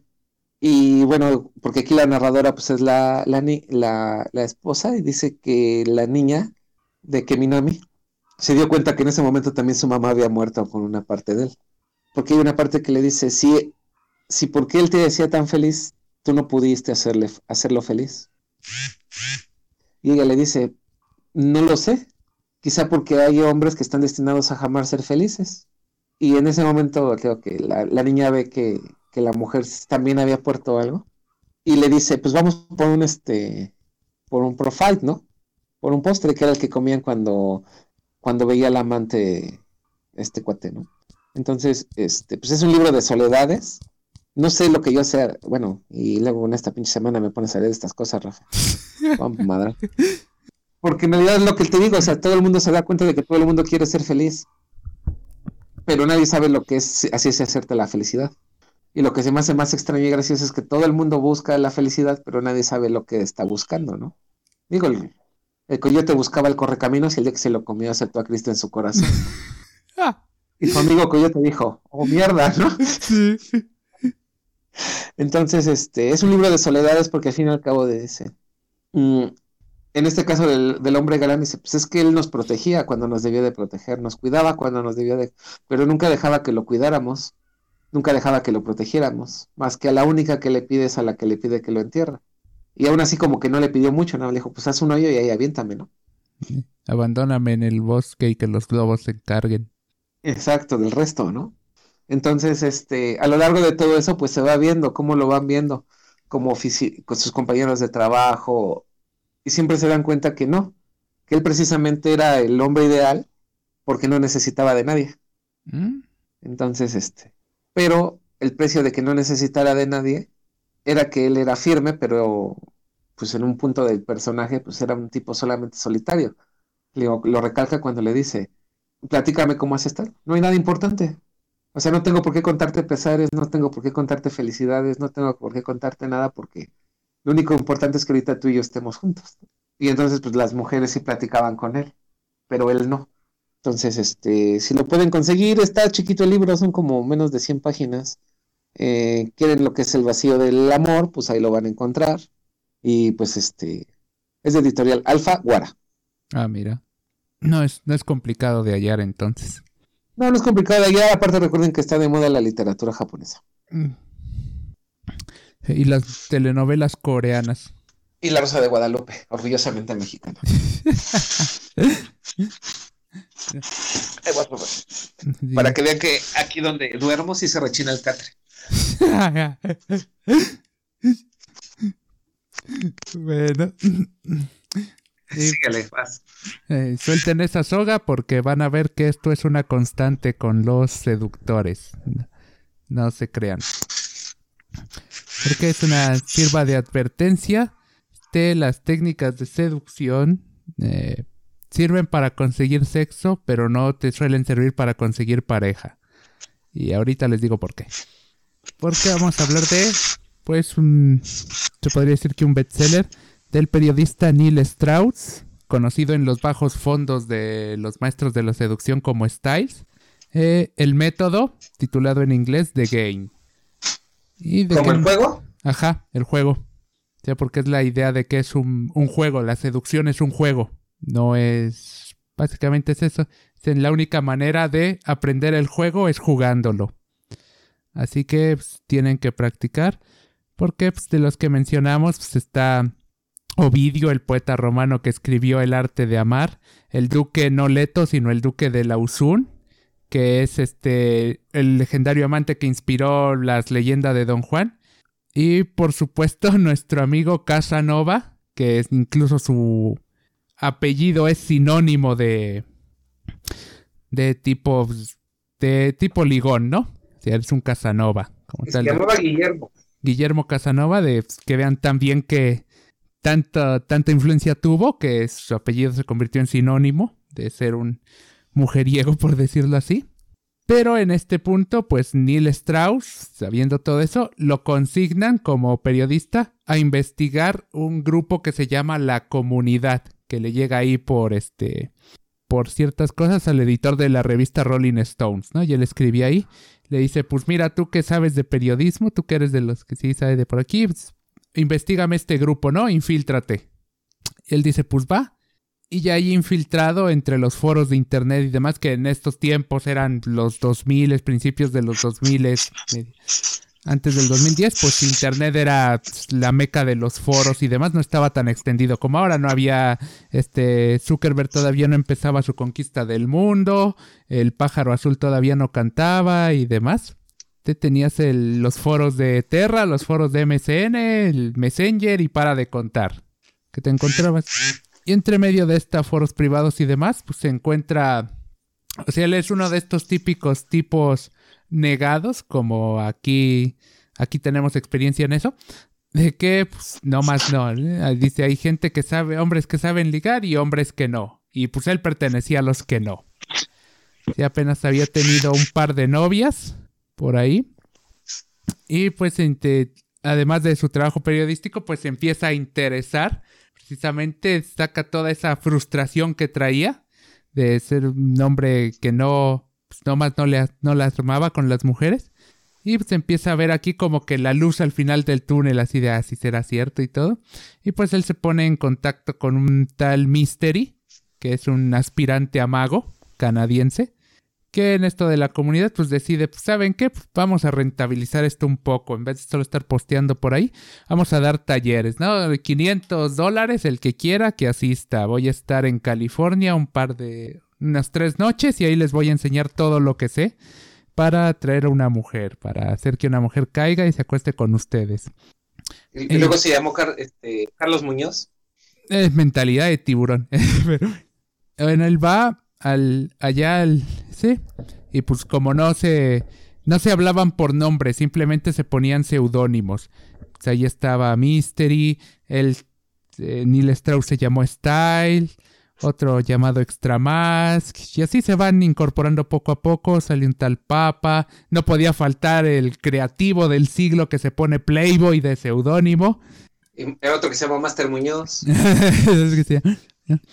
El más creativo llega a ser Tyler Durden. No, no el del Club de la Pelea, aunque sí está basado como homenaje al Club de la Pelea. Era de eso. Y se juntan, ¿no? Y le empiezan a enseñar y resulta que el tipo, pues así... No sé si era para efectos de que el libro tuviera caché o si de verdad pasó o ya se estaba mal fumando, pero el tipo pues, como que sí tiene algo, ¿no? Todos lo ven y dicen, no, tú sí vas a ser de los nuestros, tú sí vas a ser de los buenos. Y pues distintas cosas había ahí, ¿no? La mayoría quería sexo, otros tantos querían pues, quitarse su timidez con las mujeres, otros dejar de ser vírgenes. Había uno que se quería, quería encontrar a su mujer para toda la vida. O sea, que él quería, él buscaba esposa. Pero como nomás no le hacían, y pues ya estaba. Y em, van de todo, este, empresarios, directores de Hollywood, cosas así, o sea, en todos los aspectos, ya no es nomás cuestión de que tú estás en lo bajo y por eso se te dificulta, no, hay muchos a los que se les dificulta. Y de una vez les digo, si quieren entrarle al arte de sarjear, que así es como se le dice, salir por ahí de la en bares, en demás a seducir mujeres, vayan vayan rompiendo el cochinito porque está caro, está caro el asunto, está, está, está muy caro, se les va a ir del presupuesto, se les va a ir de madre. Nada más a él para la técnica de mystery o lo que decía, dos cosas. Primero, salido totalmente de evolución, de la evolución del darwinismo y demás, la técnica del pavoneo. O sea, tú lleva cosas que te hagan resaltar. Si la camisa más pinche fea que veas, órale, te la pones. Este, sombreros grandes, joyería de fantasía, anillos, botas, cosas así. Mystery, uno de lo que hacía era que llevaba las uñas pintadas de negro. Y ahí tenía pretexto de acercarse a las mujeres y su frase de entrar era, oigan, ¿qué opinan de estas uñas? Y de ahí dar, dar el paso. Es lo primero que tienen que hacer y además de él, la segunda regla es, si puedes hacer que una mujer sienta celos de ti, esté celosa de ti, este, vas a hacer que desee acostarse contigo. ¿Y cómo lo logras? Quitándole la atención, porque generalmente vas a ir sobre mujeres guapas, mujeres que están acostumbradas a ser el centro de atención. Así que cuando vas con ellas, tienes que aceptar a todo el, o sea, a su grupo, ganarse a su grupo e ignorarla a ella. Incluso ser un poco descortés. Con ella lo que llaman negas, es este un insulto pero medio velado por ahí. Ser descortés con ella sin llegar a ser grosero para que te ganes el aporte de todo el grupo, parezca que ella la estás dejando de lado, haces muestras de valías con trucos de prestidigitación, leyendo unas runas vikingas, leyéndoles el tarot, haciendo algún truco de magia, cosas así que salían. Y si quieren saber, este, los sets de runas vikingas que si hay por internet, el más barato que yo encontré está en 700 pesos, así que ahí les va a salir carito esto de andar queriendo conquistar a las mujeres. agua y el jabón es más barato. Exacto. Exacto, pero bueno. Te, van dando distintos tips. El chiste es que pues, al tipo le hace clic esto y se empieza a eso. Y es que el, el chiste para poder acercarte a las mujeres, dicen ahí, o para resultar atractivo para una mujer. Y esto no solo lo dicen todos sus maestros aquí en el método, porque él se junta con los distintos maestros de la seducción y sus distintas tácticas, sus distintas escuelas. Este lo dicen también psicólogos, Hitch, experto en seducción, este, los de mentalidad de tiburón, el, el ligón del barrio, el mi rey de tu cuadra. Todos te dicen que el. y este, así que por mayoría parece que va a ser cierto. Lo importante y principal aquí es la confianza. O sea, que te acerques como dueño de la situación, confiado en ti mismo. Y la segunda es que se te tiene que quitar el miedo a que te rechacen. ¿Y cómo va a pasar eso? Pues eh, así mi- mientras te van rechazando, ¿no? Te das cuenta de que... Oye, como- Rafa, ¿Qué pasó? ¿y por qué nosotros este, no tenemos nada de suerte? Si con todas las pendejadas que decimos con toda la confianza del mundo nadie nos pela. es, una buena pregunta. ¿Tendrá algo que ver que no tenemos para unas runas vikingas?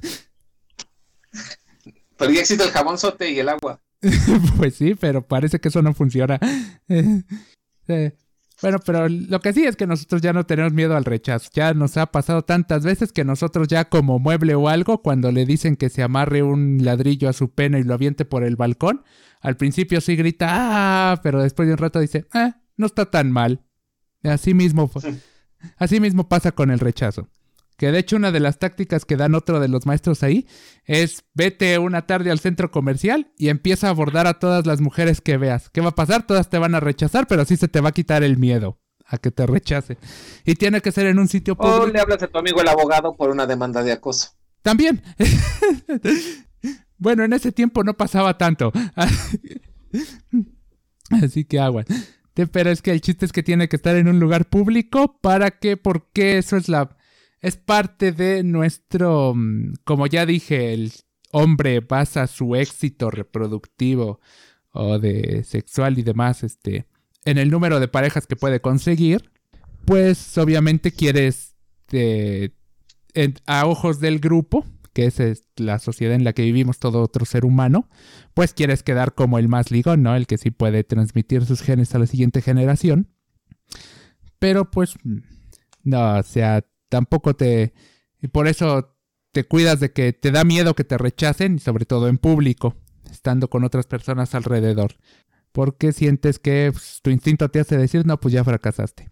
Pero bueno, fuera de Y eso... no. Y no. y no, créeme, este. Bueno, ya te acostumbras al fracaso, por decirlo así. Ya después no sirve tanto. Y pues empieza a meterse, ¿no? Se vuelve muy amigo de Mystery. Este lo empieza a ayudar en sus talleres. Se convierte él mismo en un maestro de la seducción, en un gurú de la seducción. Pero como no deja de ser, pues, periodista, no es simplemente este libro, este, la guía te enseño a ligar en 13 sencillos pasos. No, no, no, no, no. Son 500 páginas y es, sería demasiada paja. Esto parecería un libro de Stephen King. Eh, pero no, no es. No es simplemente de eso, sino de todo el proceso que va detrás, porque como tiene algo de luces, más luces que el resto de la gente que vaya alborotada por las hormonas, pues él sí empieza a desentrañar algunas de las cosas que ve. Primero y principal, este te habla de que la mayoría de, bueno, en un momento como están fingiendo ser pues básicamente lo que no son para poder ligar, o sea, tienes que tener ser siempre confiado, memorizarte tus frases de entrada, memorizarte las rutinas, los trucos de magia, además lucir de distinta manera, él se va a tomar unas clases de cha cha cha o algo así. Aprendan a Bruce Lee. De todo, de todo esto, pues la primera regla es que le dice, no, pues oye, estoy mintiendo. Y la primera cosa que le dice Mystery, precisamente cuando dice, no, pero es que yo no soy así, o sea, voy a mentir. Le dice, no se llama, no es mentir, se llama ligar. De hecho, incluso en una, dice, le sacan la definición del diccionario de que seducir es engañar a otro para un fin, para conseguir que haga lo que tú quieres. Eso es la seducción o para un fin extra que te beneficie a ti. O sea, seducción y engaño van totalmente de la mano. El propio diccionario lo identifica. No sé si etimológicamente hablando también tengan relación, pero yo apostaría que sí. Eh, de, de entre todo esto, pues obviamente no vas a no vas a ser tú y de ahí depende también de por qué por lo general los seductores se quedan solos. Porque empieza a ver en primero que es la la idea de esto es manipular, es condicionar. O sea que de esto a los experimentos de Pavlov no hay mucha diferencia, que de hecho cuando lo lees lo, sí piensas esto. Si piensas eso, cuando empiezan a hablar de que se utiliza la programación neurolingüística en una de las escuelas de seducción y condicionamiento, sensaciones y demás, hacerlas prácticamente salivar, como los perros de Pablo, tú dices, esto me suena adiestramiento canino. Después entra otro curso donde directamente le recomiendan leerse un manual de adiestramiento canino. Y para redondear la ofensa, luego ya hasta Pavlov sale mencionado en el libro. Así que tú dices, mira, no iba tan desencaminado. O sea, que- ¿quieres que ya nos hagamos el programa, Rafa, con todo lo que estás diciendo? ¿Qué? ¿Quieres que ya no hagamos el programa con todo esto que estás diciendo? Pues igual, porque sí, la conclusión es... Y Ya llevo como 20 denuncias y no has acabado. Nos van a... Ahora sí, esto va a sonar muy misógino, pero ligarte a una mujer no es distinto a adiestrar a un perro. Ya he dicho. Ya he dicho ya. Eso lo dicen en el libro, acláralo. Ajá, eso lo dicen en el libro. Eso es Sturz. Es la conclusión que se desata de ahí. Ligarte a una mujer no es muy distinto a adiestrar un perro. Pero, pero aquí viene el pero y lo que tal vez nos pueda salvar. eh, Bueno, si todavía creen en el amor los grupos feministas que nos van a venir a golpear. Y luego cuando escuchen este podcast lo van a volver a hacer. Este. Es que esto sirve para acostarte con una mujer. Una, dos, quizás hasta diez veces. Pero si lo que tú quieres es una pareja, un matrimonio, lo que sea, no te va a servir. Por lo mismo que ya hablamos en el matrimonio y con el cuento que les mencioné de primer aniversario de Richard Matterson, que al final puse la mujer alien, al final ya no puede fingir más y pues, se revela como realmente es. Es exactamente lo mismo, porque el que buscaba, se llamaba Suéter, bueno, su, su apodo era Suéter, porque siempre usaba unos suéteres medio, medio gachos, esos que te regalan por Navidad. Este, él era el que buscaba una esposa. Primero, tiene un chingo de problemas para conseguir una relación estable, ¿no? Siendo un maestro de ligue, o sea, dice, sí, les hablo dos, tres veces, vamos a la cama, tenemos sexo un rato, pero después pues, ya se distancian, ellas se van por allá y yo pues, paso a sarjear con otras chicas, ¿no? Ya llega un punto en que sí, consigue una mujer, se casa con ella, pase hasta su propia empresa, esa sí mentalidad de tiburón, pero con el tiempo pasa un año y el tipo, o se desgasta totalmente de seguir fingiendo que es un maestro de la seducción, que él a todas las puede seducir y demás. Dice, no, es que esa persona no soy yo y además no era tampoco una buena persona. Y pues al momento en que se va, empieza a comportarse de nuevo como él, como el TTF, o sea, el típico tipo frustrado, que así nos llaman a los demás, a los que no somos de los suyos. O sea, cuando pasa la magia del enamoramiento. Ajá, cuando pasa la magia del... Y este ya se cansa de fingir lo que es, termina divorciándose. Termina incluso encerrándose en su coche y con el... con la manguera de gas del escape conectada ahí. Pero eh, no, en ese momento le habla a Styles y Styles como si le coge el teléfono, pues ya lo salva de morirse. Pero en el, epílogo del libro dice, todavía ya está en juicio de divorcio este tipo ya, o sea, ya. Tronó. Así que ser un maestro de la seducción no te ayuda en ese, en ese caso. Si lo eres, pues vas a tener todo el sexo que quieras, todas las chicas que quieras probablemente, al menos hasta que se extinga el mercado, porque llega un punto en el libro en el que son tantos y se han extendido tanto, han dado tantos cursos, se ha masificado tanto, que pues prácticamente no había chica en California que no supiera, bueno, al menos en Los Ángeles, que no con la que no hubieran sarjeado ya al menos alguna vez, que no se supieran las técnicas. Ay, por cierto, para si alguna fémina todavía nos está escuchando después de todo lo que he dicho, este, no se crean que por ser inteligentes o tener cierta nivel promedio que crean que eso solo le pasa a las chicas que son fáciles, este, de hecho están equivocadas, es al revés. Porque para que estas técnicas funcionen, necesitas que la chica te ponga atención. Y las únicas chicas que te ponen atención realmente lo suficiente para manipularlas, este, son precisamente las chicas inteligentes y las chicas que suelen prestar oídos a estas cosas, que se interesan por algo. Sea, la típica chica hiperactiva de allá del, de la alta sociedad y demás, no te va a prestar atención, se va a distraer a los cinco minutos con un mensaje de Instagram o lo que sea. Necesitas a alguien que realmente este, te, te haga caso, por decirlo así. Así que eso no sirve, pero sí puedes desmontar a un a un maestro de la seducción muy fácil, que es pues no reaccionando a las cosas que te dice o rechazándolo de inicio porque la mayoría este, se espantan al momento de eso porque va a salir lo que re- les recuerda sus derrotas pasadas, que son típicos tipos frustrados bajo una máscara de maestro de la seducción. Son, Y dime, hay un maestro de la seducción, ¿verdad? no, o sea, siempre Me son, son tipos totalmente inseguros. Sí, Así que simplemente se disfrazan de eso. Pero en el momento en que una chica les empieza a no reaccionar como ellos querían, se paniquean, se entran en pánico, ya no saben qué hacer y lo arruinan todo. Y por lo general se echan a correr. Eh, ¿Eres así- tú, Homero? probablemente. Así que si algún día un tipo anda de insistente y molesto, eh, hagan eso. Simplemente no reaccionen. Llamen al 911. También. Y no reaccionen y rechácenle y por lo general lo van a, lo van a espantar, créanme. Pero regresando, eh, ¿por qué lo hacen ya al fin de cuentas y después de presentar y tomar y ven que sus relaciones no van a ser estables, que de hecho incluso por una relación infructuosa se termina destruyendo todo eso porque todos se hacen su proyecto Hollywood, se mudan a una gran mansión y demás?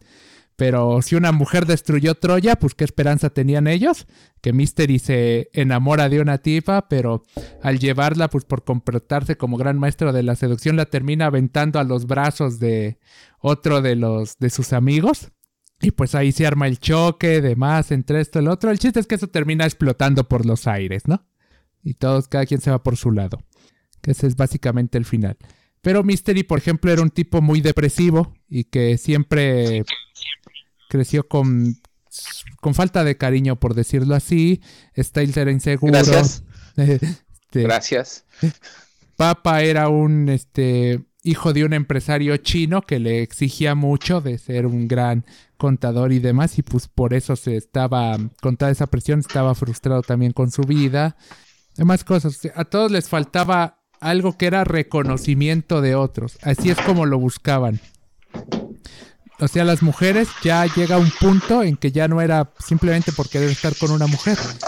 Lo que hacía la mujer era que les servía como para obtener la admiración y la amistad de otros hombres, que era lo que buscaban, una validación en su propio y la encontraban no en las mujeres, sino en su propio en su propio sexo, por decirlo así, que les valía más que otros hombres los admiraran a conseguir que una mujer se acostara con ellos. Por el mismo hecho de que se sentían solos y sabían que las mujeres pues nomás era un nomás les iba a servir para un rato, porque así eran ellos, así es su táctica. Nada más para eso les iba a servir para un rato. Y después se iba a ir con otro y ellos iban a buscar a otra y demás. Lo único que querían era sentirse aceptados, sentirse parte de algo. ¿Y cómo hacías eso? Pues ligando mujeres. El propio Styles decía, no, pues llegó un punto en que ya las mujeres pues, no me importaban, las dejaba de ver como mujeres. Eran simplemente un logro más que presumir ante la comunidad, para que la comunidad me idolatrara, me alabara, me dijera, sí, tú eres el chido, tú todo lo puedes y demás. Porque el Styles se unió para conseguir novia precisamente y no, nunca consiguió novia siendo un maestro de la seducción. Hasta que conoció a, a, a Courtney Love. Este, y una de la guitarrista de Courtney Love precisamente es la que sí acaba siendo su novia. Pero estuvo a punto de perderla precisamente por comportarse como un maestro de la seducción. Cuando abandonó esa máscara y volvió a ser lo que él era, el Styles que era antes, ser Neil Strauss y no Styles, es cuando ya consigue que la, la guitarrista de Courtney Love pues, se quede con él. Ya sí, él sí tiene su final feliz consiguiendo novia, ¿no? Bueno, por decirlo de alguna manera. Porque a todos los demás no les va tan tan bien. Sí, lo mismo que decíamos, simplemente están buscando respuestas, buscando un propósito, un poder superior. Y como ya les dijimos, otra de las formas de salir de la depresión es buscando a Jesucristo. Pues hay como tres o cuatro de estos maestros de la seducción que terminan convirtiéndose a alguna religión extraña. Uno incluso se vuelve judío, se va a vivir a Israel y termina prometiéndose con la hija de un rabino. que de hecho incluso en un momento llega con él a tratar de salvar su alma, a decirle, no, pues vente conmigo, esta sí es la verdadera respuesta y todo. Que Diles dice- que yo estoy buscando feligreses. ah, bueno, aquí tenemos. Cuando fallen, cuando ya descubran que realmente no eran mujeres lo que querían, de que no, tampoco servía eso, aquí tienen a una deidad. De aquí le- les hacemos un hueco hasta en el podcast. Bueno, aclara que viene todo eso que dijiste en el libro. Sí, to- to- todo lo que viene, todo lo que digo viene en el libro. Hasta sale Mel Gibson ahí. De que le da sus consejos y le, le dice, pues sí, mira, pues tú ligas y todo y tienes todas las mujeres, pero eso como que no funciona, como que no funciona mucho tampoco. Y cuando pasan los años te das cuenta, pues como que tampoco es así la gran panacea. Ni... Que bueno, él lo quería reclutar para la cienciología, que ya sabemos de qué pie cojea, ¿no? Pero, pero bueno, te- ahí se da cuenta de que la Todo gracias a Tom Cruise. Ah, ah entonces, entonces fue Tom Cruise. Fue Tom Cruise el que salió, no Mel Gibson, perdón. Fue Tom Cruise. Este, el que le dice y la Ah. quiere reclutar para la cienciología y él dice, pues a fin de cuentas no están, no son tan diferentes la comunidad de los maestros de la seducción de pues, una cualquier fe, cualquier religión. Por eso la, la busca la gente, por decirlo así. Otra forma, el querer comprender todo esto, todo el mecanismo que lleva a que una mujer se sienta atraída por un hombre. Hicieron básicamente una especie de secta, por decirlo así, en el que el objetivo ya no era simplemente conseguir novia, conseguir esposa, ni siquiera el objetivo primario de perpetuar la especie. El objetivo ya simplemente era la aceptación de un grupo, este, el creer que perteneces a algo, maldita sea que somos animales sociales, sociales y gregarios, ¿no? Maldita maldición que tenemos de querer pertenecer a cierto grupo y de querer pues, llegar a la cima o que se nos valore dentro de él como un o nuestro ídolo, nuestro rey y el resto somos gusanos. Pues Básicamente. sí, lo son, pero ¿qué quieres hacer? Eh, pues sí. Eh, ni modos. Y en eso termina convirtiendo de todas las cosas que hacen. Y además con los distintos gurús. El Strauss lo que tenía es que pues iba saltando de una en otra, de una en otra, tratando de conocer todos los métodos. Pero una de las cosas que conoció es que todos los maestros querían que sus alumnos fueran exclusivos de ellos. O sea, decir, no, pues tu método es el chido y todos los demás son copias baratas, no funcionan, son basura. Sí, el método Mystery, el método de la programación neurolingüística, el método de eh, adiestra al dogo, eh, otros que usaban hipnosis, un tal Rasputín que te enseñaba a... Bueno, es que Rasputín es deidad. pues, Ah, también- Rasputín lo respetas. Sí, pero uno que se hacía llamar Rasputín, pues, también enseñaba Ah, entonces ese no. cosas así de muy ya en el rollo místico, mágico y musical. Y pues obviamente te va contando sus experiencias de lo que consigue, cómo se vuelve experto en hacer que eh, las chicas te hagan tríos con él y demás cosas. Como primero se vuelve un experto consiguiendo sus teléfonos, consigue hasta el teléfono de una playmate, luego de que todas le dan besos, luego ya de tener relaciones sexuales, luego ya de hacer tríos, luego eh, cómo va creciendo, pero a la vez de eso se va distanciando del resto de sus amistades, ya solo frecuenta la comunidad y dice- llega a ser incluso paradójico, que dice yo me uní a la comunidad para conocer mujeres y terminé rodeado de puros hombres. O sea, las mujeres nada más iban de paso en mi vida, siempre me mudé a una mansión con otros cinco tipos. Eso lo veremos en otro episodio. Ajá, terminé. Es ahora sí que buscando la aprobación de ellos y no de ellas. Y pues, básicamente es una exploración a todo este mundo, a lo que de verdad significa ser un seductor. Cómo eres un seductor de cara más a la galería, a querer que otros te admiren. Y no tanto porque pues, realmente quieras una, una pareja o demás. Como el sexo llega incluso a ser. Lo tienen tanto y tan fácil que incluso les parece sobrevalorado.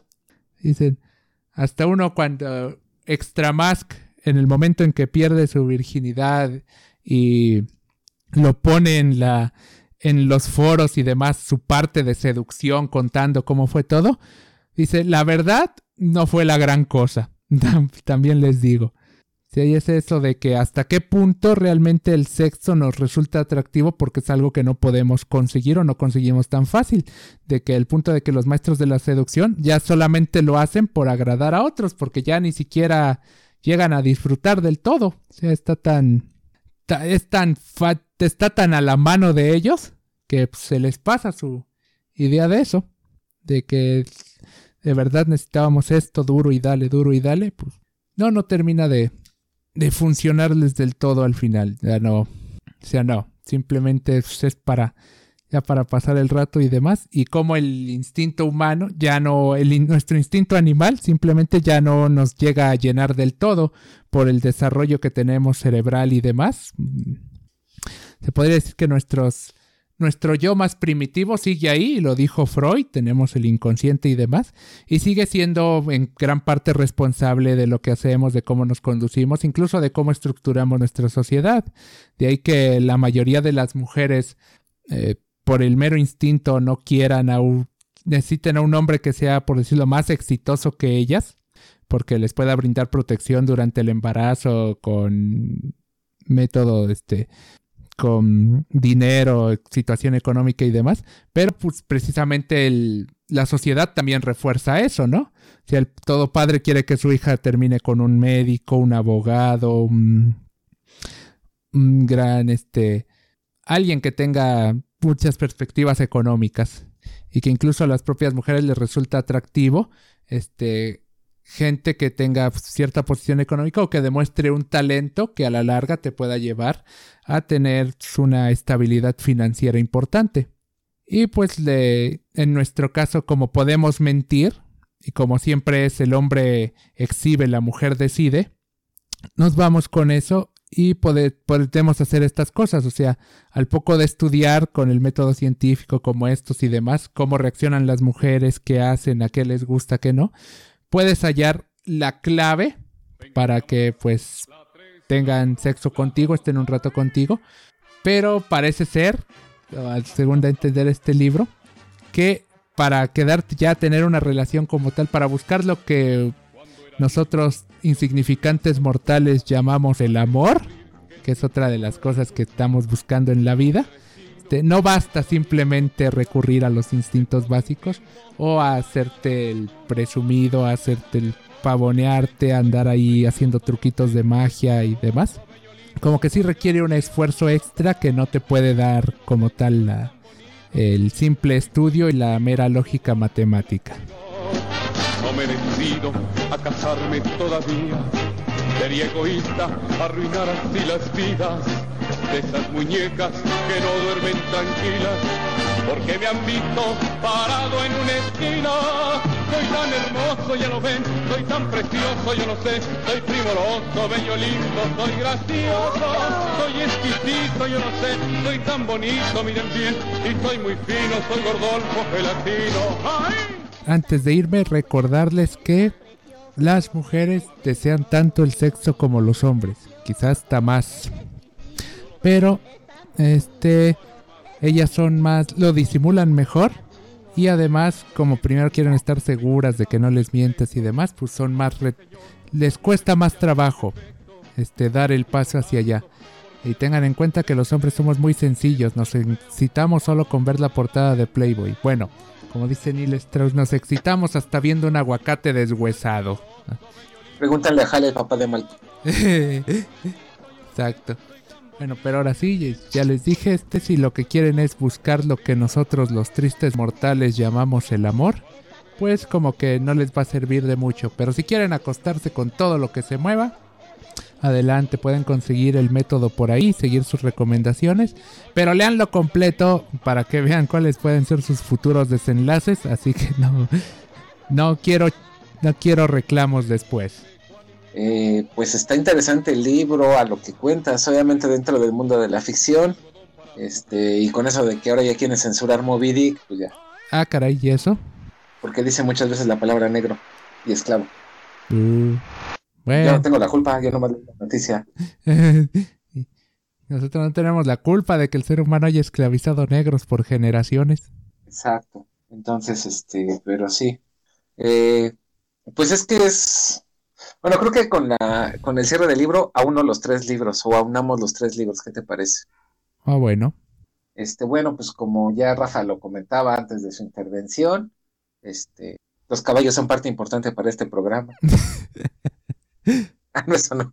Este, pues como Rafa lo había comentado, está este el gran Casanova, que se llama Guillermo, mejor conocido en el bajo mundo de Lampa como Giacomo Casanova, que aunque no lo creamos, sí existió en la vida real.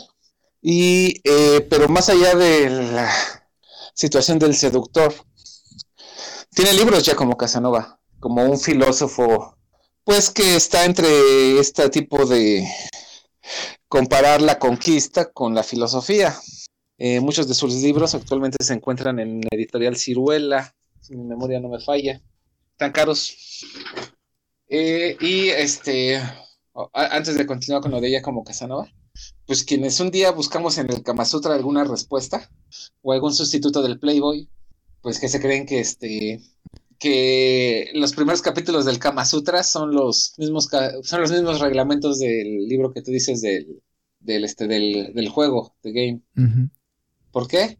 Porque tan solo te dice que para que seas un excelente amante tienes que aprender hasta trucos de magia, ¿no? Sí. Incluso con, con quien compartíamos esa lectura en aquel tiempo decía, o sea que tenemos que jugar la de Harry Potter. No, pues, ¿qué? Entonces, este, bueno, eh, ya como Casanova, pues, este, como lo comento, pues fue una especie de seductor filósofo. Y muchos de, nadie, nadie hasta la fecha tiene el por qué era un gran seductor. Sin embargo, pues lo que sí sobresale es que era un hombre muy aventado, muy valiero, muy valeroso y que era un hombre sumamente culto e inteligente. Dice el refranero de Alaska que en una ocasión dijo Casanova, el mundo me ama porque yo me amo. Ándale, ¿no? Él y Paco Stanley estaban en otro nivel. ¿Nunca escuchaste la tarugada que cantaba Paco Stanley? ¿No? Qué li- Qué lindo soy, qué bonito soy, como me quiero. Ah, sí, entonces sí. Sí, digo, todos crecimos con ese trauma, ¿no? Entonces, este, pues un tal Arthur Schnitzler retoma el personaje de Casanova, el original, y hace una novela que después se hizo película. Yo no he visto la película, que me despertó la curiosidad de saber si está en YouTube, porque son de esas películas de, oh, sí, claro, ¿no? Que la novelita se titula El regreso de Casanova. ¿Y de qué va el regreso de Casanova? Eh, pues obviamente, este, en una lejana tierra, en una aldea, eh, pues Casanova dejó esa escuela del seductor y dejó amigos y era un hombre que siempre bien recibido y que solo aquellos varones que se sintieron burlados son los que buscan su muerte, ¿no? Ajá. Este- en ese momento, pues eh, uno, eh, quien está esperando la hija de Casanova, pues es este, uno de sus discípulos. Y lo está esperando con alegría, dice, ah, es mi cuate, ¿no? Es Casanova, ¿cómo, cómo, cómo no voy a tener aquí a Casanova? ¿no? Y tiene a su esposa, y tiene ahí a una criadilla, y tiene ahí a una pupila, ¿no? Y pues la novela pues se desarrolla muy, muy simple. Eh, obviamente, como todos están bajo la leyenda de Casanova, están pues este, pues obviamente todas las chicas o las damas de la casa pues están así, ay, va a regresar Casanova, va, este, de aquí soy, ¿no? Vamos a, este, Ahora es cuando. vamos a conocer a la leyenda. ¿Mande? Ahora es cuando. Y pues, entonces, este, pues de aquí tenemos el hecho de que, este, ya cuando llega la, pues lo primero que encuentran es un hombre, pues ya de edad avanzada, y ya empieza a mostrar achaques. Y aún así, pues todavía su leyenda es la que es erótica, ¿no? O sea, eh, pues él seduce todavía con el cerebro, con la inteligencia, con este, este, pues la novela se va desarrollando así en el hecho de que hay que buscar, eh, bueno, las dos damas buscan tener una aventura con el, con el señor Casanova, con lo que no cuentan es que pues el tiempo no pasa de embalde. Y a pesar de que tiene una mente muy lúcida o, o como dicen por ahí que, que orgasmea el oído, pues su cuerpo ya no da mucho. Y Pfizer todavía no estaba en la ecuación. Y todavía el sildenafil no era así como que este muy conseguible. Eh, y entonces, este, pues primero la, la criadilla o la, y la chica que es su pupila de, este matrimonio, pues sí buscan tener un contacto con, con Casanova, buscan tener este, buscan tener una intimidad con él, más allá de este, eh, pero pues, ¿qué es lo que pasa? Que no puede y falla. y no es lo peor que, que, bueno, dentro de la novela le pasa a Casanova, ¿no? Lo dentro de lo peor que le pasa a Casanova es que se da cuenta que ya no es Casanova. O sea, no le importaba quedar mal con la gente, porque al fin y al cabo es- él se quería a sí mismo. Él empieza a sentir desprecio a sí mismo porque, o sea, todo lo que él nunca, así como Cruz Treviño de la Garza y Garza, de la oveja negra de Pedro Infante, como que no creí que el tiempo le iba a llegar. Bueno, pues total, así se van haciendo este tipo de enredos, mientras lo que estamos viendo es el, la decaída de este hombre, de una filosofía, de una forma de vida, y que al fin y al cabo se va quedando, como lo hemos mencionado en los libros anteriores, con una soledad, este, como diría Mario Benedetti, una soledad muy concurrida, ¿no? ¿Eh? Ese es un bonito verso de Mario Benedetti, que no lo vamos a leer, porque ya tengo lo que vamos a leer, pero es, dentro de este círculo de complejidades, pues la, la, la esposa del que lo contrata, o del que le da de su discípulo, pues también quiere ir una aventura con Casanova, pero él ya no puede. O sea, la onda no es más allá de lo sexual, o sea, ya pierde totalmente el interés, ya no le... A pesar de que puede seducir en, en público, en las comidas, por tener la pose, en lo privado él ya no puede, ya está cansado. Y lo peor es que está cansado de estar cansado. O sea, porque él sí lo desea. Pero hay algo que dice, ya, güey, ya estás viejo, ya mamaste, ya. El chiste que, pero que dentro de esos encuentros que tenían en la noche, pues la chava está así como que, pues, cúmpleme, ¿no? Y físicamente. Y el otro empieza a caer en el hastío, y pero en uno de esos encuentros su discípulo los encuentra. Y obviamente ahora se ve burlado por, por su amigo Casana, que a pesar de que dice que sí lo acepta y que era natural y todo, pero dice, no, pues a mí me vale gorro, ¿no? A mí me cumples. Y entonces llegan al grado del duelo, que ahí es otra de las perspectivas de la testosterona, ¿no? Que es, no, pues ahora vamos a darnos. Y como un, y como un, este, una leyenda, pues va a rechazar un duelo. Pues ahí los tienes que se van a dar a chingadazos. Pues obviamente por edad, por habilidad y por fuerza, ¿quién crees que gana? No, pues el discípulo. A- Ahora sí, eso de que no vale, ¿qué? Este, más vale maña que fuerza, a veces no aplica, ¿eh? Y es, es una novela igual de, de esta postura, no sé si la hayan pensado desde esta perspectiva los autores, porque por ejemplo la gran leyenda de, de Casanova pues es exactamente la misma, vas a acabar solo, un día se va a acabar. Eh, yo en lo, par- en lo personal pienso que el amor solamente es ese miedo que tienes a que cuando estés viejo nadie te entierre, sean tus hijos, tu pareja, este, yo en lo personal, ¿eh? No, yo respeto si alguien tiene la burda idea del amor, pero hasta la fecha nadie me ha convencido de eso. Este, pero creo que sí es esa parte de que dices, toda la gente busca una pareja como... Y Jaco Casanova, pues, este, en determinado momento es una novela de, este, pues de caída, porque no llegaba, le- su frase esta que tú mencionas de me quiero yo, él ya no se quería. ¿Por qué? Pues porque estaba viejo Pues sí. y ya no podía hacer nada. A ver cómo le dices al tiempo que se quite, cómo le quites a los años que... eh, obviamente todavía la gente se porta bien y lo entierra. Ahí, ahí con ex chale yo pura muerte, vale gorro. Este, es una novelita que encuentran en, bueno, yo la tengo en este, en Editorial Veracruzana, 35 pesitos. Bueno, ahorita ya subieron a 50, tampoco es mucho que hayan subido, tomando en cuenta que la compré hace como 5 años. Este, llega un momento en que es divertido porque ya como Casanova, eh, creo que es una frase de Friedrich Nietzsche que decía, ¿quieres conocer a un hombre inteligente? Es el que te hace reír. Y Casanova pues era un experto en, te hacía filosofar, te hacía reír, eh, pero pues ya cuando llega un momento en que dices, bueno, ya, bueno, o dentro de la novela ya en, sus esas expresiones o filosofías que tiene ya como Casanova, dice, bueno, ya para qué quiero hacer reír a las mujeres si ya no puedo tenerlas más de lo que quisiera tenerlas, o sea, el método de la conquista y muchas veces muchos científicos lo han planteado o muchos estudiosos que dicen que la onda del amor o la onda es que por eso lo dicen los que saben, yo no. La onda es la conquista. Lo que mantiene entretenido al hombre es la conquista. Incluso el gran filósofo del siglo XX, Ricardo Arjona, este, no, este dice en su canción Dime esa de no. Dime que no, ¿no? Porque él va a estar ahí, pero ya de que un varón satisface esta necesidad, termina por convertir a su mujer o a su pareja en su madre. Ya salió Freud Entonces- otra vez a la palestra. Sí, se le está revolcando en su tumba y de estarse arrancando los tímpanos. Escucha esta madre. Pero entonces, eso es este.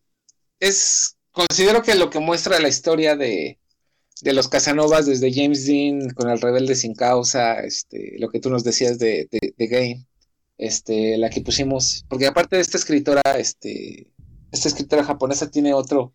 Otra, este. Otra novela que se llama El señor Nakawata y las mujeres, que también es una historia así similar de un hombre que tiene una tienda de antigüedades y que va haciendo relaciones de las cosas que está vendiendo. Bueno, no es una tienda propiamente de antigüedades, más bien es una tienda así de segunda, que es muy diferente. Bueno, dicen los hipsters, ¿no? Yo la verdad no sé. Este, eh, que este, que ya cuando te pones a leer esta segunda novela que les comento de Hiromi, es esa onda de que todo a fin de cuentas va a terminar pasando a ser un segundo plano o una cosa de reuso, incluido uno. Y la onda de esto de ya como Casanova y como te digo, lo que vemos de los grandes seductores, o sea, tú ves a Bruce Willis eh, como el gran seductor en Duro de Matar y todas estas, y es un tipo solitario. Este, James Bond. ¿No? Que tiene a sus chicas Bond. Ajá, sí, sí, Que no sé siempre se no queda con la chica, pero a la siguiente novela ya no hay, ya no hay nadie. No, que no sé por qué no han censurado las películas, ¿no? Con eso de pues, andar pues, reclutando chicas Bonds, ¿no? Pues sí. Este, bueno, yo no tengo problema con eso, yo nomás les digo, o sea, eh, ahí las feministas a medias, ¿no? Este, pero si te percatas James Bond, eh, pues tan solo los tres mosqueteros, ¿no? O sea, eh, ahorita que estabas contando esto de The Game, cuando lees 20 años después, este, Portos, pues era, bueno, todos, ¿no? Pero más Portos era como que muy asiduo a las casas de cita y les gustaba andarse metiendo en problemas y le andaba gustando ahí demostrar que eres el chiraspelas del pueblo, eh, ¿no? Sí. ¿Y, y qué, qué es lo que pasa en, en 20 años después, cuando va cargando el explosivo? Que se pone a pensar por primera vez en la muerte, ¿no? No sé si ya leíste tú 20 años después. No, 20 años después no, nomás leí Los Tres Mosqueteros. Bueno, no me importa, te voy a espolear la obra. Algunos detalles. Pues terminan estando juntos, entre hombres. O sea, y él cuando hay una escena donde Portos va, va así como Batman queriendo destruir un explosivo, en ese momento se pone a pensar en la muerte la primera vez. Sobreviven a la situación y él empieza, él dice eh, que ya no valía como hombre porque había empezado a pensar y en el momento en que empezó a pensar, empezó a sufrir. Mm. Para que vean que Alejandro Dumas, después de ver prostitutas, también era buen escritor. Entonces, este. No, en serio. Dicen que también era muy adepto a andar en las casas de cita. O de mala nota. Como le quieran llamar. Entonces, este, como nos percatamos, este característica del hombre osado, esta característica del este, y, y- y puedo citar a Batman, puedo citar a este, por ejemplo, en Batman 3, antes de que tiraran esta franquicia, Batman y la doctora Chase lo dice, la doctora Chase, sobre todo que es la psicóloga en el papel de Nicole Kidman. Dice, no sé qué tienen los hombres, ¿no? Es el de la chaqueta, es el del cabello largo, el que se pone el arete, el de los tatuajes, ¿no? Y, y Batman como que le contesta, sí, pero siempre se quedan con el más tranquilo de todos, pero jamás se quedan con él. O sea, se terminan quedando con este, con el hogareño, con el que necesita protección, con el que este, saben que van a tener una vida tranquila. Entonces, este, que sí, los seductores son como, perdón, como este, la presa casada, ¿no? Como vamos a domar al indomable. Pero al fin y al cabo, creo que en muchos aspectos sí solo están vistos como esa adquisición de el animal raro que un día tienes, ¿no? Y termina la novedad y lo terminas aventando. Y luego se vuelve especie invasora. Pero... y luego no lo corres hasta que lo demandas, ¿no? Entonces, este, ahí cabe esto y, y ya hablando, pues es una historia de soledades, ¿no? Este, como diría el viejo refrán, o me viene a la memoria, el que mucho abarca poco aprieta. Ah, eso sí. Eh, Ya salió el refranero de Pero- Alaska otra vez. Ah, exacto, ¿no? Pero también así como que, ¿para qué quieres? Y, y como diría mal, eh, yo recuerdo de una frase del, del seductor por excelencia mexicano que era Mauricio Garcés, que si en el mundo tienen a los Casanovas, aquí en México, yo recuerdo que hubo un tiempo en un lugar donde trabajo, les decían los Mauricios, ¿no? Mm. Por Mauricio Garcés, que ya veían que alguien le sonreía a alguien y, ay, mira, este es Mauricio. Este, que Mauricio Garcés en una de sus entrevistas, cuando le preguntan que por qué nunca se casó, él dijo que, que para qué hacía infeliz a, a muchas quedándose con una. Eh, Y Pedro Infante en la de este dos tipos de cuidado dice, ando con muchas porque una no me hace caso mm. y una no me hace caso porque ando con muchas. Entonces, pero al final si se percatan, pues incluso hasta la película que tiene un final de comedia, que es una comedia, la de dos tipos de cuidado, pues es la historia de una soledad, porque Pedro Infante, Pedro Infante, por ejemplo, si analizamos esa película, él jamás duerme en su casa, aparte de porque es la prima, ¿no? Ahí Sí, no si han visto la trama. Él se casa porque la niña tenga un papá, no porque ame a la mujer. Y siempre está en el hotel, eh, nunca duerme en la casa, eh, o cuando se van a dormir él se tiene que quedar despierto, o por eso se iba de parranda para que su prima estuviera cómoda en la casa. Eso ya se sabe hasta el final de la película, ¿no? Este, que es una historia, pero es una historia netamente de soledad. Lo humilla a su amigo, que es Jorge Negrete, este, que él es el hombre casadero, el hombre formal, el que este. Y a todos veían, como dicen, a Perico como el aventurero, el desarrapado, el pueblo, el vulgo, el aventado. Pues lo mismo pasa con los tres mosqueteros, ¿no? O sea, por ejemplo, este, pues en las, en las múltiples adaptaciones cinematográficas, pues cuentan de la este, es. ¿Cómo es Lady Laura, no? La de los tres mosqueteros. Lady Madame Laura, este, la espía. Eh, ay, ¿cómo se llama esta? Sí es Madame Laura, ¿no? Bueno, porque ella no es Lady, es Madame. La que es espía, bueno, nos acordaremos. Sí. Eh, en, varias, en varias adaptaciones cinematográficas, yo en realidad no recuerdo, también leí Los Tres Mosqueteros hace mucho, que dice que tenía una, que tuvo una relación con este Athos, ¿no? Bueno, eso dicen en las películas, que yo en el libro la verdad no lo recuerdo, tú, no sé si te acuerdas tú. Athos al final sí se va con... eh, bueno, tenía una relación rara por ahí en uno como convento. Eso yo recuerdo. Ese era Aramis, güey. Ah, perdón, sí. Ah. Ok, entonces... Porque es que Aramis era así como que más fiel, Sí, sí, más creyente Aramis, en Dios. sí. Pero bueno, e- esas son las adaptaciones cinematográficas de los tres mosqueteros. Que tiene una aventura con este, con este, con Madame Laura, ¿no? Yo me acuerdo que era Madame, con la Madame, la que es este doble agente espía. Y al final ellas se quedan solos, ¿no? Y una, ella se muere, o se va, y él se queda solo, el aventurero, el seductor y todo eso. Entonces, aquí vemos eso de que pues en realidad solo es un espejo, eh, o esa gran mentira que es el inicio del amor, porque yo siempre lo he dicho, cuando empiezas los dos meses de relaciones porque te estás vendiendo, pero después cae la máscara y ya estás demasiado endrogado como para divorciarte, porque los divorcios salen más caros que los, matrimonios, que los dice un abogado. Entonces, este, entonces, este, pues, creo que la historia del Casanova, o de todos los Casanovas literarios, cinematográficos, pues es la historia del hombre solitario, ¿no? ¿Qué te fuiste, Rafa? No, Rafa, deja esa cuerda que estoy viendo. Deja esa cuerda. ¿Tú qué opinas? ¿Algún cierre? Ah, pues sí. Ustedes solo les... Bueno, prim- antes del cierre, tenemos que pasar a la gustadísima sección, ¿no? Primero. Así que les toca su gustadísima sección. Ojos de tormenta. Bueno, Y ya que es... Hoy le tocó ser el ajonjolín de todos los moles, pues les traigo el único pro- poema que Neil Strauss dice que ha escrito. ¿Lo incluyó en el libro? Sí, lo incluye. Lo incluye en el Yo libro. conozco muchos poetas que. Yo ok, vas. Ah, se llama Frustración Sexual por Neil Strauss. La única razón por la que sales, el único objetivo de tu vida, atisbar un par de piernas conocidas en una calle transitada, un breve contacto con una chica, a la que solo puedes llamar amiga. Una noche a dos velas fomenta la hostilidad, un fin de semana a dos velas fomenta la rabia. A través de ojos inyectados percibes el mundo, Vives irritado con los amigos, con la familia, por razones que ellos no logran comprender. Solo tú sabes el porqué de tu ira.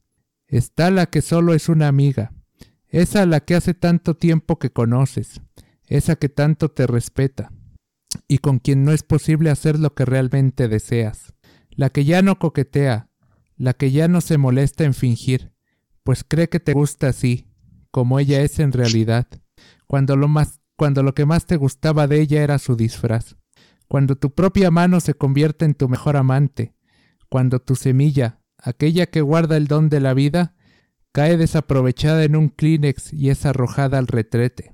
Te preguntas si algún día dejarás de preguntarte por lo que podría haber pasado aquella noche. Está la chica tímida que te sonríe, la chica que te mira como si quisiera conocerte, pero no consigues reunir el valor para acercarte y la chica finalmente se convierte en fantasía nocturna, y con tu mano sustituye a la suya en aquello que podría haber sido, pero nunca será. Sacrificas los estudios, sacrificas a aquellos que de verdad te quieren, todo por perseguir un objetivo que nunca llegas a alcanzar. ¿Acaso tienen más suerte todos los demás? ¿O es que ellas no desean aquello que tú anhelas? Y en nota al pie de página, Dice Neil Strauss, nada ha cambiado desde que escribí ese poema. Yo sigo sin saber escribir poemas y, lo que, era, lo que es aún más importante, sigo sintiéndome igual de incapaz con las mujeres. Palabra de Strauss. Palabra de Strauss. Ahora qué. ¿Qué nos va a caer un pinche rayo. es que es, es- es difícil porque mientras estábamos platicando, estaba revisando este librito de esos. Por eso me gusta hablar contigo, porque me recuerdas muchas cosas que tengo por ahí aventadas, aparte de mi vida. este. Yo les recomiendo, si algún día pueden, pues ya sacaron la poesía completa de Don Bonifacio. Ahorita en el Buen Fin, pues la verdad está a muy buen precio. Por lo regular siempre les he dicho que el fondo, fondo, fondo, fondo, fondo de cultura económica, este, hace muy buenos descuentos en el Buen Fin. Yo conseguí las obras completas de Bonifaz Nuño al 50% de descuento. Pero en diciembre también tienen descuentos muy especiales. Yo con mi tradición de comprarme un libro cada último día de año, pues siempre voy al fondo y encuentro cosas muy interesantes a bajos precios. Ahí sí pueden ir a un fondo, fondo, fondo, fondo, fondo de cultura económica. El resto del año sí de, de cultura económica nomás tiene el nombre. Este, pero este, eh, don Bonifaz Nuño también, con merecido homenaje, eh, cuando, bueno, nosotros estamos haciendo esta cosa el 13 de noviembre. El 14. Ahí es 14, Sí. Bueno, cachis. Este, bueno, el, el día 12, el día viernes, eh, fue el día del libro, que es el aniversario del natalicio de doña Sor Juana, Juana de Azabaje, mejor conocida en el bajo mundo de Lampa como Sor, Sor Juana Inés de la Cruz. Y por eso nos regalan un libro. Pero también el 12 de noviembre nació un tal Rubén Bonifaz Nuño. Entonces, este, y estaba leyendo una antología que me regaló uno de mis mejores maestros. Y ahora ya no sé qué leer. Veo algunos que pueden quedar en el tema, así que no me importa y voy a leer lo que se me hinche la gana. Entonces, este, ay, échenle lo que quieran a Don Bonifaz. Voy a quitar el largo para que vean que soy cuate. Ah, ¿Cuál es la mujer que recordamos? Al mirar los pechos de la vecina de camión, ¿a quién espera el hueco? Lugar que está al lado nuestro, en el cine. ¿A quién pertenece el oído que oirá la palabra más escondida que somos? ¿De quién es la cabeza? que a nuestro costado nace entre sueños. Hay veces que ya no puedo con tanta tristeza, y entonces te recuerdo, pero no eres tú. Nacieron cansados nuestro largo amor y nuestros breves amores. Los cuatro besos y las cuatro citas que tuvimos. Estamos tristes. Juntos inventamos un concierto para desventura y orquesta, y fuimos a escucharlos serios, solemnes, y nada entendimos. Estamos solos. Tú nunca sabrás, estoy cierto, que escribí estos versos para ti sola pero en ti pensé al hacerlo, son tuyos. Ustedes perdonen. Por un momento olvidé con quién estaba hablando, y no sentí el golpe de mi ventana al cerrarse. Estaba en otra parte. Otro. Como ya nada puedo imaginar por mí, claro entre luces, estoy viviendo y el amor me agobia, me emborracha, me enferma. Quiero decir tan solemnemente lo que me has enseñado, los secretos que en mí vas, vislum- vas vislumbrando, las pequeñas verdades que levantas sobre mi viejo tiempo de ceniza. Por ejemplo, de golpe me enseñaste que hay muchas cosas mías en el mundo, que soy rico, que tengo en todas partes lugares que por ti me pertenecen, lugares, fechas, luces, que he tomado sencillamente porque en ellos he pasado contigo, y en ellos te has quedado para siempre. Nunca pensé que hubiera tanta parte de ternura en cosas, en momentos que éstas pasan cerca, a todas horas. Hoy por ti me conmueven las canciones de amor de un limosnero que canta en el camión al que me he subido. Y son tesoros míos incomparables, un cabello robado, un recordado perfume, unas palabras, un pañuelo con la pintura de labios. Me has enseñado que soy joven, que puedo sin temor verte a los ojos o besarte delante de las gentes. Me tengo que ir con todo el alma cuando recuerdo mi tristeza. Y por último, ya para que Rafa no me vea con esos ojos de pistola, ya lo dijo Chente. Mientras el público aplanda, Chente de- no para de cantar. ¿Cómo puedo arruinar esto, verdad? Pero este. Don Bonifaz tiene un poemario que se llama El Burde Amor. No sé si lo sepas. Sí, sí lo sé. Ah, porque yo te lo di. O te puse a leerlo, no me acuerdo. Hoy lo sé, soy alegre. Me contentan el ruido y el silencio. Las noches me contentan y los días. La voz, el cuerpo, el alma me contentan. Cuando me he despedido de ti después de un día de tenerte y camino de gusto por las calles. Ay, cómo compadezco a los que tú no amas, que no saben. Y me dan ganas de abrazarlos a todos, de gritarles que la vida es buena, que tú vives, que debemos obligatoriamente ser felices o de echarse al suelo boca arriba con los ojos cerrados, y cuando alguno llegue a preguntarme si algo me pasa, contestar, es solo que estoy feliz porque la quiero, y tú que tanto tiempo me ocultaste lo que era yo, al sentirme, pensarás que soy bueno o que estoy loco, o desde cerca o desde lejos, me mirarás compadecida, y sonreirás tendiéndome la mano. Esta es una antología que publicó mi universidad, la Universidad Autónoma Metropolitana, Unidad Xochimilco. Yo creo que si escuchan este podcast me van a expulsar otra vez, pero ahí sigue. Esa fue su gustadísima sección. Ojos de tormenta. Bueno, esto no les va a servir para encontrar al amor de su vida. Probablemente nada lo haga. Pero eh, por pura estadística sí se puede. Ha habido casos, ha habido casos. Háganme caso, lo que no les dio la genérica se los va a dar el dinero, así que mejor háganse millonarios. También es cierto. Pero antes de eso, recuerden que, como dijo Neil Strauss cuando ya se iba, cuando ya todo se fue al bodrio, todos habíamos buscado las piezas que nos faltaban fuera de nosotros y todos nos habíamos equivocado, pues al hacerlo, en vez de encontrarnos, habíamos perdido el sentido de nosotros mismos. La única manera de ganar en el juego de la seducción era abandonándolo. Mm, y yo con una frase de Rubén Bonifaz Nuño, precisamente de Albur de Amor, porque tu nombre debería de estar aquí. Muy bien. Bueno, pues Vámonos de pinches breves. Claro. ya lo saben, ahí cada quien decida qué va a hacer con su qué va a hacer lo que quiere con su vida. No acepto reclamos. Le- Leanse el libro completo. Si van a hacer su carta de suicidio, pongan cúlpese a Rafa de mi muerte. Ah, carajo. Vamos a empezar. Bueno, no acepto reclamos. Ahí si van a, a darle duro, primero léanse todo el libro del método o el juego de game. Y ya después pongan en prácticas las tácticas. Y también un manual de adiestramiento canino. Lo dicen ahí, yo, yo entono el mea culpa. Y mientras escúchenos por... Bueno, y si ya la quieren ahuyentar, escuche, pónganle este podcast. Está en iVoox, en iTunes, en Spotify, en YouTube, en similares y conexos. O eso nos han contado. No, O pónganse en el reclusorio. también. Eh, y pues, quedando todo dicho, nosotros nos escuchamos eh, el siguiente mes. O por ahí, más o menos. Seremos Hasta su luego. regalo de Navidad. Adiós. la guayaba, pero pipiri, papá, a mí me dicen la guayaba.